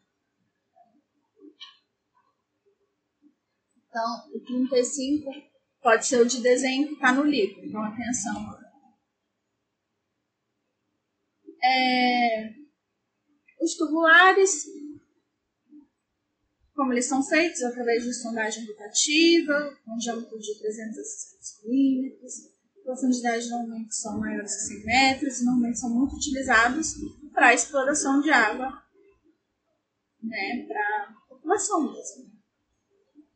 É, aí aqui, apenas para ilustrar, como a vazão pode variar de poço a poço, É importante evitar contaminação em zonas salgadas, que às vezes são erroneamente chamadas de artesiano, em que o material filtrante entre o e rocha. São os pontos mais importantes. Aqui é o desenho, importante, algumas nomenclaturas, essas nomenclaturas são muito importantes, pode ser que eu peça para vocês fazerem um desenho, né? Aqui explicando o quê? Ah, qual é esse nível? Nível estático ou superfície de carga hidráulica. Aqui, nível dinâmico. Né? Tá? Realmente aqui. Essa distância aqui é o quê? O abaixamento. Aqui, superfície de carga hidráulica final ou é, cone de depressão. Aqui, o raio de influência ou as zonas de influência, que é toda essa zona. alguma outra coisa que eu esqueci de falar, agachamento, curva, superfície, tesonecros, depressão, depressão, que é o todo, né?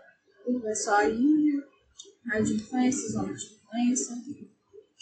Então, esse aqui é o mais importante.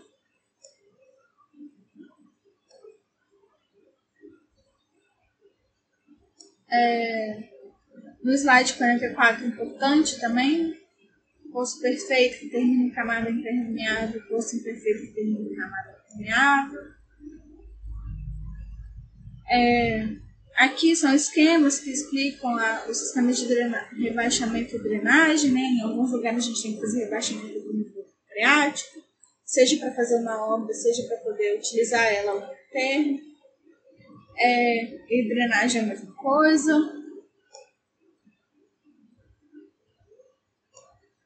Então, aqui são os fatores importantes, né, que tem que ter energia elétrica do movimento. A gente vai ter que registrar algumas informações, como a vazão, curva de depressão, as medidas de recalque, como que a gente faz isso através de sistemas de monitoramento de hidrômetro para monitoramento da vazão, piezômetro para análise da curva de depressão, pinos e marcos para fazer as medições de recalque. Então, o mais importante aqui é essa curva aqui. Então, o slide 49 é relativamente importante, juntamente com o 48, né, 48 e 49, em que eu vou ter vários métodos distintos e que a gente vai escolher um método em relação ao outro através da curva granulométrica do solo. Então, se eu tenho um solo bastante drenante eu não vou precisar de métodos muito complexos, né? Eu vou poder fazer, por exemplo, uma drenagem a céu aberto. E aí, à medida que vai fazendo, vai dificultando, né? Vou procurando outros métodos, aqui métodos adaptacionais, métodos abaixo, métodos móveis. Então, vou ter principalmente dois tipos de métodos de abaixamento, a porteira filtrante e os poços profundos. Aqui, diferentes tipos de fontes, de encosto, de camada de falha. Aqui eu não coloquei os desenhos, mas tem um livro, então isso aqui pode cair uma questão de desenho também. Vocês olham lá depois. É... Aqui são as propriedades da água subterrânea, né? principalmente propriedades químicas, térmicas e minerais, que vão variar se a água for para consumo industrial ou irrigação. Aqui são os principais recursos subterrâneos. No Brasil, a gente tem os dois maiores aquíferos subterrâneos do mundo: o aquífero Guarani e o Alter do Chão. Aqui é no Pará. Pará, que é um aquífero limpo, de água limpa. Aqui já está bastante poluído. É, 70% é brasileiro, 30% é Argentina, Paraguai e Uruguai. Aqui no Paraná e no Rio Grande do Sul, 90% da água de abastecimento é através de água subterrânea.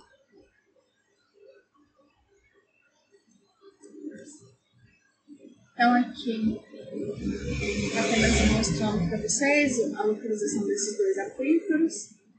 O do Alter do Chão maior do mundo, o aquífero Guarani, o segundo que as regiões hidrográficas do Brasil, vocês não precisam saber de cálculos, só por curiosidade, também de outros países, Venezuela, Colômbia, as macrobacias né, hidrográficas, na Bolívia também, as diferentes macrobacias, também é só curiosidade. Agora iniciando as águas superficiais, né? É, os dois fatores, o fator relevante é o clima, né? Que vai controlar a quantidade de precipitação, e também o fato de que a temperatura vai influenciar bastante, principalmente porque locais mais frios têm mais rios perenes. Não tem mais rios perenes, mas os rios são perenes com mais facilidade que em climas quentes. Eles funcionam como os cursos d'água, como treinos naturais. Então, isso aqui é a parte mais importante desse slide. Né? esses cursos d'água vão ter uma declividade até atingir o nível básico, que é um nível em relação às bacias hidrográficas, que são as bacias hidrográficas, é o conjunto de terra, vamos dizer assim, em que todas as águas vão confluir para um único ponto. Então, alguns, alguns fatores são importantes, né? principalmente a forma dessa bacia hidrográfica e o relevo dela. Né? Então, a forma eu vou controlar ela, vou conhecer ela por dois parâmetros, principalmente o coeficiente de compacidade e o coeficiente do fator de forma, enquanto o relevo eu conhecer principalmente devido ao sobrevivente e à declividade da bacia. Existe uma hierarquização do curso d'água, os primeira ordem são os que estão na cabeceira, os segunda ordem os que recebem de primeira ordem, os terceira ordem os que recebem de segunda e primeira ordem. E sucessivamente. Existe uma relação entre a permeabilidade do terreno e a existência de estruturas como falhas e fraturas, isso é algo muito importante. Então, às vezes, os cursos d'água vão existir, como por exemplo aqui no Rio Paraná, devido à existência né, de falhas ou fraturas. E a densidade de drenagem é o que? É a quantidade de rios d'água que existe. Quantidade não, né? Tá, é a quantidade em relação à metragem de rios, né, de cursos d'água que existe em relação à área daquela bacia. Então, quanto mais impermeável for o solo daquela bacia, maior vai ser a densidade de drenagem, né? porque vai ter maior escoamento superficial e menor infiltração. Isso aqui é muito importante, tá, gente? Muito, muito, muito importante. Então, slide 70. É, os meus cursos d'água vão ter principalmente três tipos de classificação: genética, geométrica e temporal na genética, os meus rios são divididos em consequentes, subsequentes, ressequentes, obsequentes consequentes, em que os rios consequentes são determinados através da sua declividade, os subsequentes pelas estruturas das rochas, os ressequentes têm a mesma direção que os consequentes, mas são mais baixos, os obsequentes ocorrem no sentido inverso dos consequentes, tem pequena extensão e descem em escapas mais inclinadas e terminam nos subsequentes. E os insequentes são aqueles que não são determinados por nenhum desses parâmetros e acontecem normalmente em rochas homogêneas. Então, aqui é outra figurinha. Essa figurinha é mais complexa, então provavelmente não vou cobrar ela. A classificação temporal, né? O rio, ele pode ser ou perene, ou, ou temporário, ou intermitente, né? Perene e permanente, que são permanentes, não secam nunca. Efêmeros ou temporários, que acontecem só quando chove. Intermitentes, quando os leitos secam ou congelam, eles deixam de existir. Ou seja, aqui é mais aqui é bem temporário mesmo, e aqui é mais relacionado a estações. Então tem estações secas que vão fazer com que eles desapareçam, ou estações muito frias que vão fazer com que eles. Já em relação ao parâmetro geométrico, eu vou ter principalmente seis tipos: o dendrítico, treliça, radial, paralela, anelar ou retangular. Então, o dendrítico é o quê? Principalmente com subsolo homogêneo, então o parâmetro vai. É, o, sol, o, o rio vai se formando meio que aleatoriamente, né? Porque ele não tem um parâmetro fixo, né?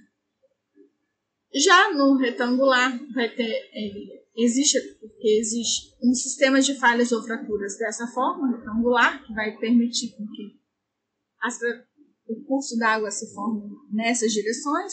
O de treliça é mais ou menos no mesmo sentido, mas sem ortogonalidade do retangular. O paralelo tem por dois motivos, seja porque há uma declividade muito acentuada, com que faz que hajam vários cursos d'água paralelos, né, um pertinho do outro, ou devido a um controle estrutural, e normalmente a inclinação é bem uniforme. O radial é, tem de dois tipos, o centrífugo e o centrípeto. No centrífugo, os rios convergem a partir de um centro mais elevado, ou divergem, e no centrífugo eles convergem para um ponto. Né? Então, aqui, vamos dizer assim, é um morro em que cada um vai divergir nesse sentido, e aqui é um vale em que eles vão convergir nesse sentido.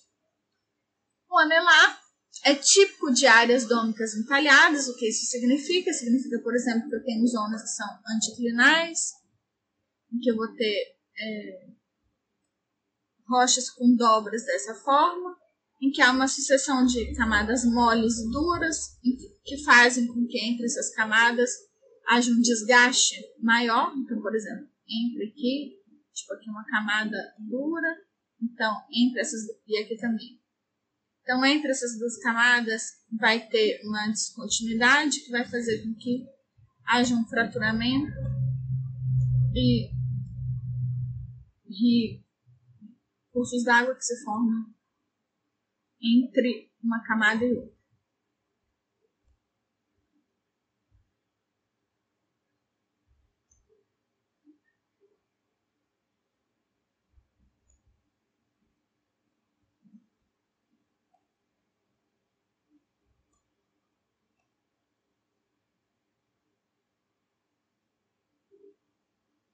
Para quem está ouvindo o podcast, é, a minha conexão caiu. Então, estou esperando conectar.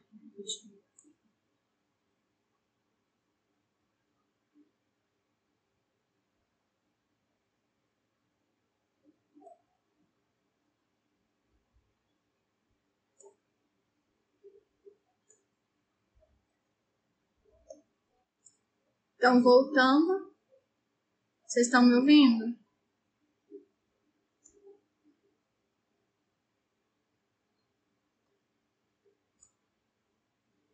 Tá bom. Continuando, que a minha internet tinha caído. Né? Então, a, na anelar o padrão existe porque há uma descontinuidade entre descontinuidade, uma alternância entre camadas moles e duras, então entre a junção entre essas duas camadas que no caso, devido a ser um formato dônico, né, são contatos horizontais, né, e horizontais, é, diferenças horizontais, né, tipo, um contato aqui, outro contato aqui, então entre esses contatos vai se formar esse padrão. Continuando, existem diversas fases do rio, o rio, no início da sua formação, ele é um rio juvenil, é, passa a maduro e depois vira um rio senil. Cada fase desse rio está conectada com um tipo de processo que acontece no mesmo. Então, no rio juvenil, o processo mais recorrente é o processo de erosão, enquanto no, na fase de madurez do rio, o processo é o transporte dos sedimentos que foram erodidos. E na fase senil, a gente está depositando sedimentos que foram erodidos. Né? Isso também é conectado com a posição do rio. Então, é, de certa forma, em muitos lugares, perto da cabeceira do rio, os rios é, tendem a ter esse comportamento de rios mais jovens, enquanto na, na parte intermediária do rio, de rios mais maduros, e na fase e na sua foz do rio é, fases mais senis, né, em que o processo de sedimentação é bem grande. Esse processo de erosão, transporte e deposição a gente também chama de dinâmica fluvial. Muito, ó, gente, esse slide 80 aqui é muito importante, então vocês anotem ali. Assim como esses slides de 82 a 84, em que explica o processo de erosão, sedimentação e deposição, eu acho, né? não sei se Então, erosão, principalmente três tipos: é, abrasão, em que há o, há o choque do sedimento, fazendo com que ele se quebre, é, choque na parede, no fundo, né, fazendo com que quebre e se forme um sedimento de corrosão, quando devido a reações químicas à formação do sedimento e à cavitação devido à energia cinética a, é, das águas faz com que haja é, a existência desses sedimentos. Já o transporte por três tipos, arrasto ou rolamento, que acontece no fundo do rio, né? Ou ele é empurrado, ou ele vai rolando. É, ele pode também, isso aqui é mais com sedimentos mais pesados, né, que caem no fundo do rio. A suspensão, quando os sedimentos são bem mais finos, né, que vão sendo transportados boiando, né, ou suspensos na água. E a saltação, que é com sedimentos que não são nem tão pesados nem tão finos, em que eles, devido à movimentação de rios, principalmente rios turbulentos, eles vão saltando no fundo. Já os mecanismos de deposição dependem principalmente de três parâmetros. O tamanho do grão, né? quanto maior o grão, mais pesado ele vai ser, né? E maior tendência ele vai ter de afundar, a forma. Né? Grãos relativamente finos, mas que são bem redondos, vão ter mais tendência a afundar do que grãos que são menos redondos. É peso específico, né? Quanto mais pesado for um grão, mais mais facilmente ele vai ser depositado. E aí o que, que acontece, né? Esses sedimentos também vão se depositar em lugares diferentes, né? Ou seja, sedimentos mais grossos vão ter a tendência a se depositar logo após a sua formação. A não ser que seja um rio né, muito forte, em que ele consiga arrastar esse sedimento durante muito tempo.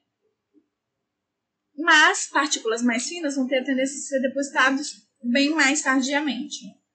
Então, existe essa dinâmica nesse sentido. E aí, em relação à morfologia dos cursos d'água, eu vou ter principalmente quatro tipos: o retinil, o entrelaçado, o meandrante e o anastomosado.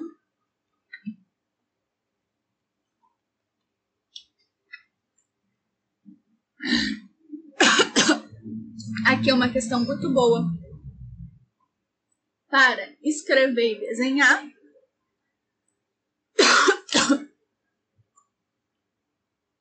Então, os retinilhos, normalmente, eles vão ter baixo volume de carga de fundo, com alta carga suspensa, declividade acentuada, maior erosão nas margens mais profundas. É, os anastomizados, como que eles são formados, por exemplo, o rio, um pouco meandrante é formado, e aí devido à erosão e o tempo, é, há, há uma pequena alteração no curso desse rio, e aí ele vai alterando de pouquinho a pouquinho durante bastante tempo, até que ele se torna um rio bem mais largo, em que há é, bacias, vamos dizer assim, é, no seu interior, como se fossem montinhos de areia. Então, essa. Então, aqui, ó, canais largos que apresentam ilhas arenosas, não costumam ser rios muito profundos, há um transporte de sedimentos rápido, com um ganho de carga de Já os meandrantes, né, como mostra a própria figura, são rios bastante sinuosos, com um gradiente muito baixo, ou seja, a declividade do rio é muito baixa é, cargas de fundo e suspensão tem mais ou menos o mesmo volume. É, tem fluxo contínuo regular com o canal que transporta nas chuvas. Tem menos capacidade de transportar sedimentos com uma granometria mais fina e selecionada, ou seja, uma granometria mais fina e selecionada. Em relação ao leito dos rios, normalmente eles vão ter dois, né? O leito maior e o menor. O menor é nessa estação seca e o maior, que é o que é transbordado e preenchido na estação de chuva. O perfil longitudinal muito similar lá ao que a gente estava falando de bacia em relação à declividade, né? Vai definir qual que é a velocidade de escoamento do rio devido à sua declividade. Então, quanto maior o declive do rio, maior a sua velocidade de escoamento. Já a existência de cachoeiras vão existir principalmente devido a três, três elementos, né? De heterogeneidade licológica, de homogeneidade licológica ou a presença de falhas. Aqui tem um desenho muito legal no livro também, né? Que heterogene... ou falhas muito simples, né? É, existe uma falha, que, ou seja, o terreno estava aqui afundou, e isso vai permitir a formação de uma cachoeira homogeneidade litológica, o que, acontece? Por exemplo, eu tenho um, uma rocha que tinha, vamos dizer assim, esse formato, que aqui eu tenho uma rocha mais dura e aqui é uma rocha mais mole, que foi é, totalmente erodida, ou seja, ela foi totalmente erodida e me permitiu que essa rocha aqui formasse uma cachoeira. Já de heterogeneidade litológico significa que eu vou ter mais de um tipo de rocha, em que essa descontinuidade vai ser favorecida justamente por causa disso. Então, aqui tem uns esqueminhas no livro, vocês olhem isso muito bem. E aí, a última parte, para acabar, só faltam mais, acho que, oito slides. Ações das águas. É, as águas subterrâneas e não subterrâneas, né? Elas vão provocar várias ah, vários eventos né, nas rochas e solos, no subsolo. E os principais são esses: os escorregamentos de solo-rocha, as bossorocas, as dolinas, as cavernas, a erosão marinha e a agressividade que o concreto vai. E a agressividade que vai provocar no concreto. Então, esses dois aqui a gente já falou antes. Eu não vou repetir. Então, vamos nos concentrar nesses quatro. Então, o escorregamento, por que, que acontece? O escorregamento acontece porque é, o subsolo estava em equilíbrio, com as tensões resistentes e solicitantes em equilíbrio, até que, é, devido à infiltração de água, isso faça diminuir a resistência. Ou seja, a carga de solicitação aumenta e a resistência do meu terreno diminui, fazendo com que haja um deslizamento de terra. Já as bossorocas acontecem por quê? Porque, principalmente em solos com índices de vazios relativamente alto, isso permite o escoamento de água subterrânea numa velocidade um pouco maior.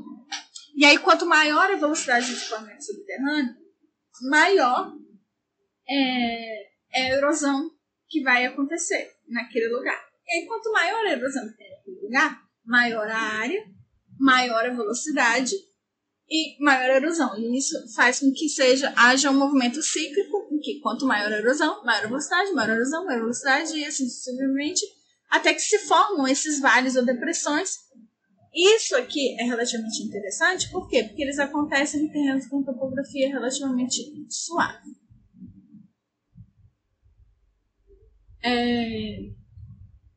Continuando, existem também é, dolinas, que o que, que acontece? Existe um lugar, por exemplo, que tem uma, uma região dômica, em que há calcário, Calcário é uma rocha muito mais solúvel do que a maioria das rochas, fazendo com que o que acontece é o quê? Se nessa região tiver fraturas, a água vai escoar mais facilmente, e escoando mais facilmente, vai mais facilmente também dissolver essa rocha calcária, que vai ser transportada de forma é, dissolvida até outra região, formando esses poços. Né?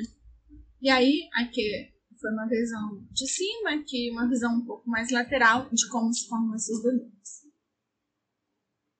Já nas cavernas, elas acontecem por quê? Também pela presença de falhas e fraturas, só que aí, diferente das dolinas, não tem uma região dômica, então, é, devido às descontinuidades, imperfeições e existência de fraturas, a água vai percolar mais numa certa região do que a outra, fazendo com que haja dissolução desse lugar e a formação de cavernas. E aí, é isso, gente. Acabou. Acabou a revisão. Alguma dúvida?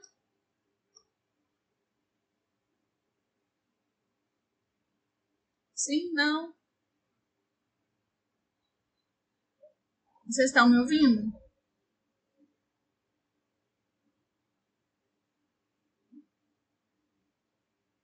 Ok. Então, se ninguém tiver nenhuma dúvida, desejo a vocês boa sorte na sexta-feira.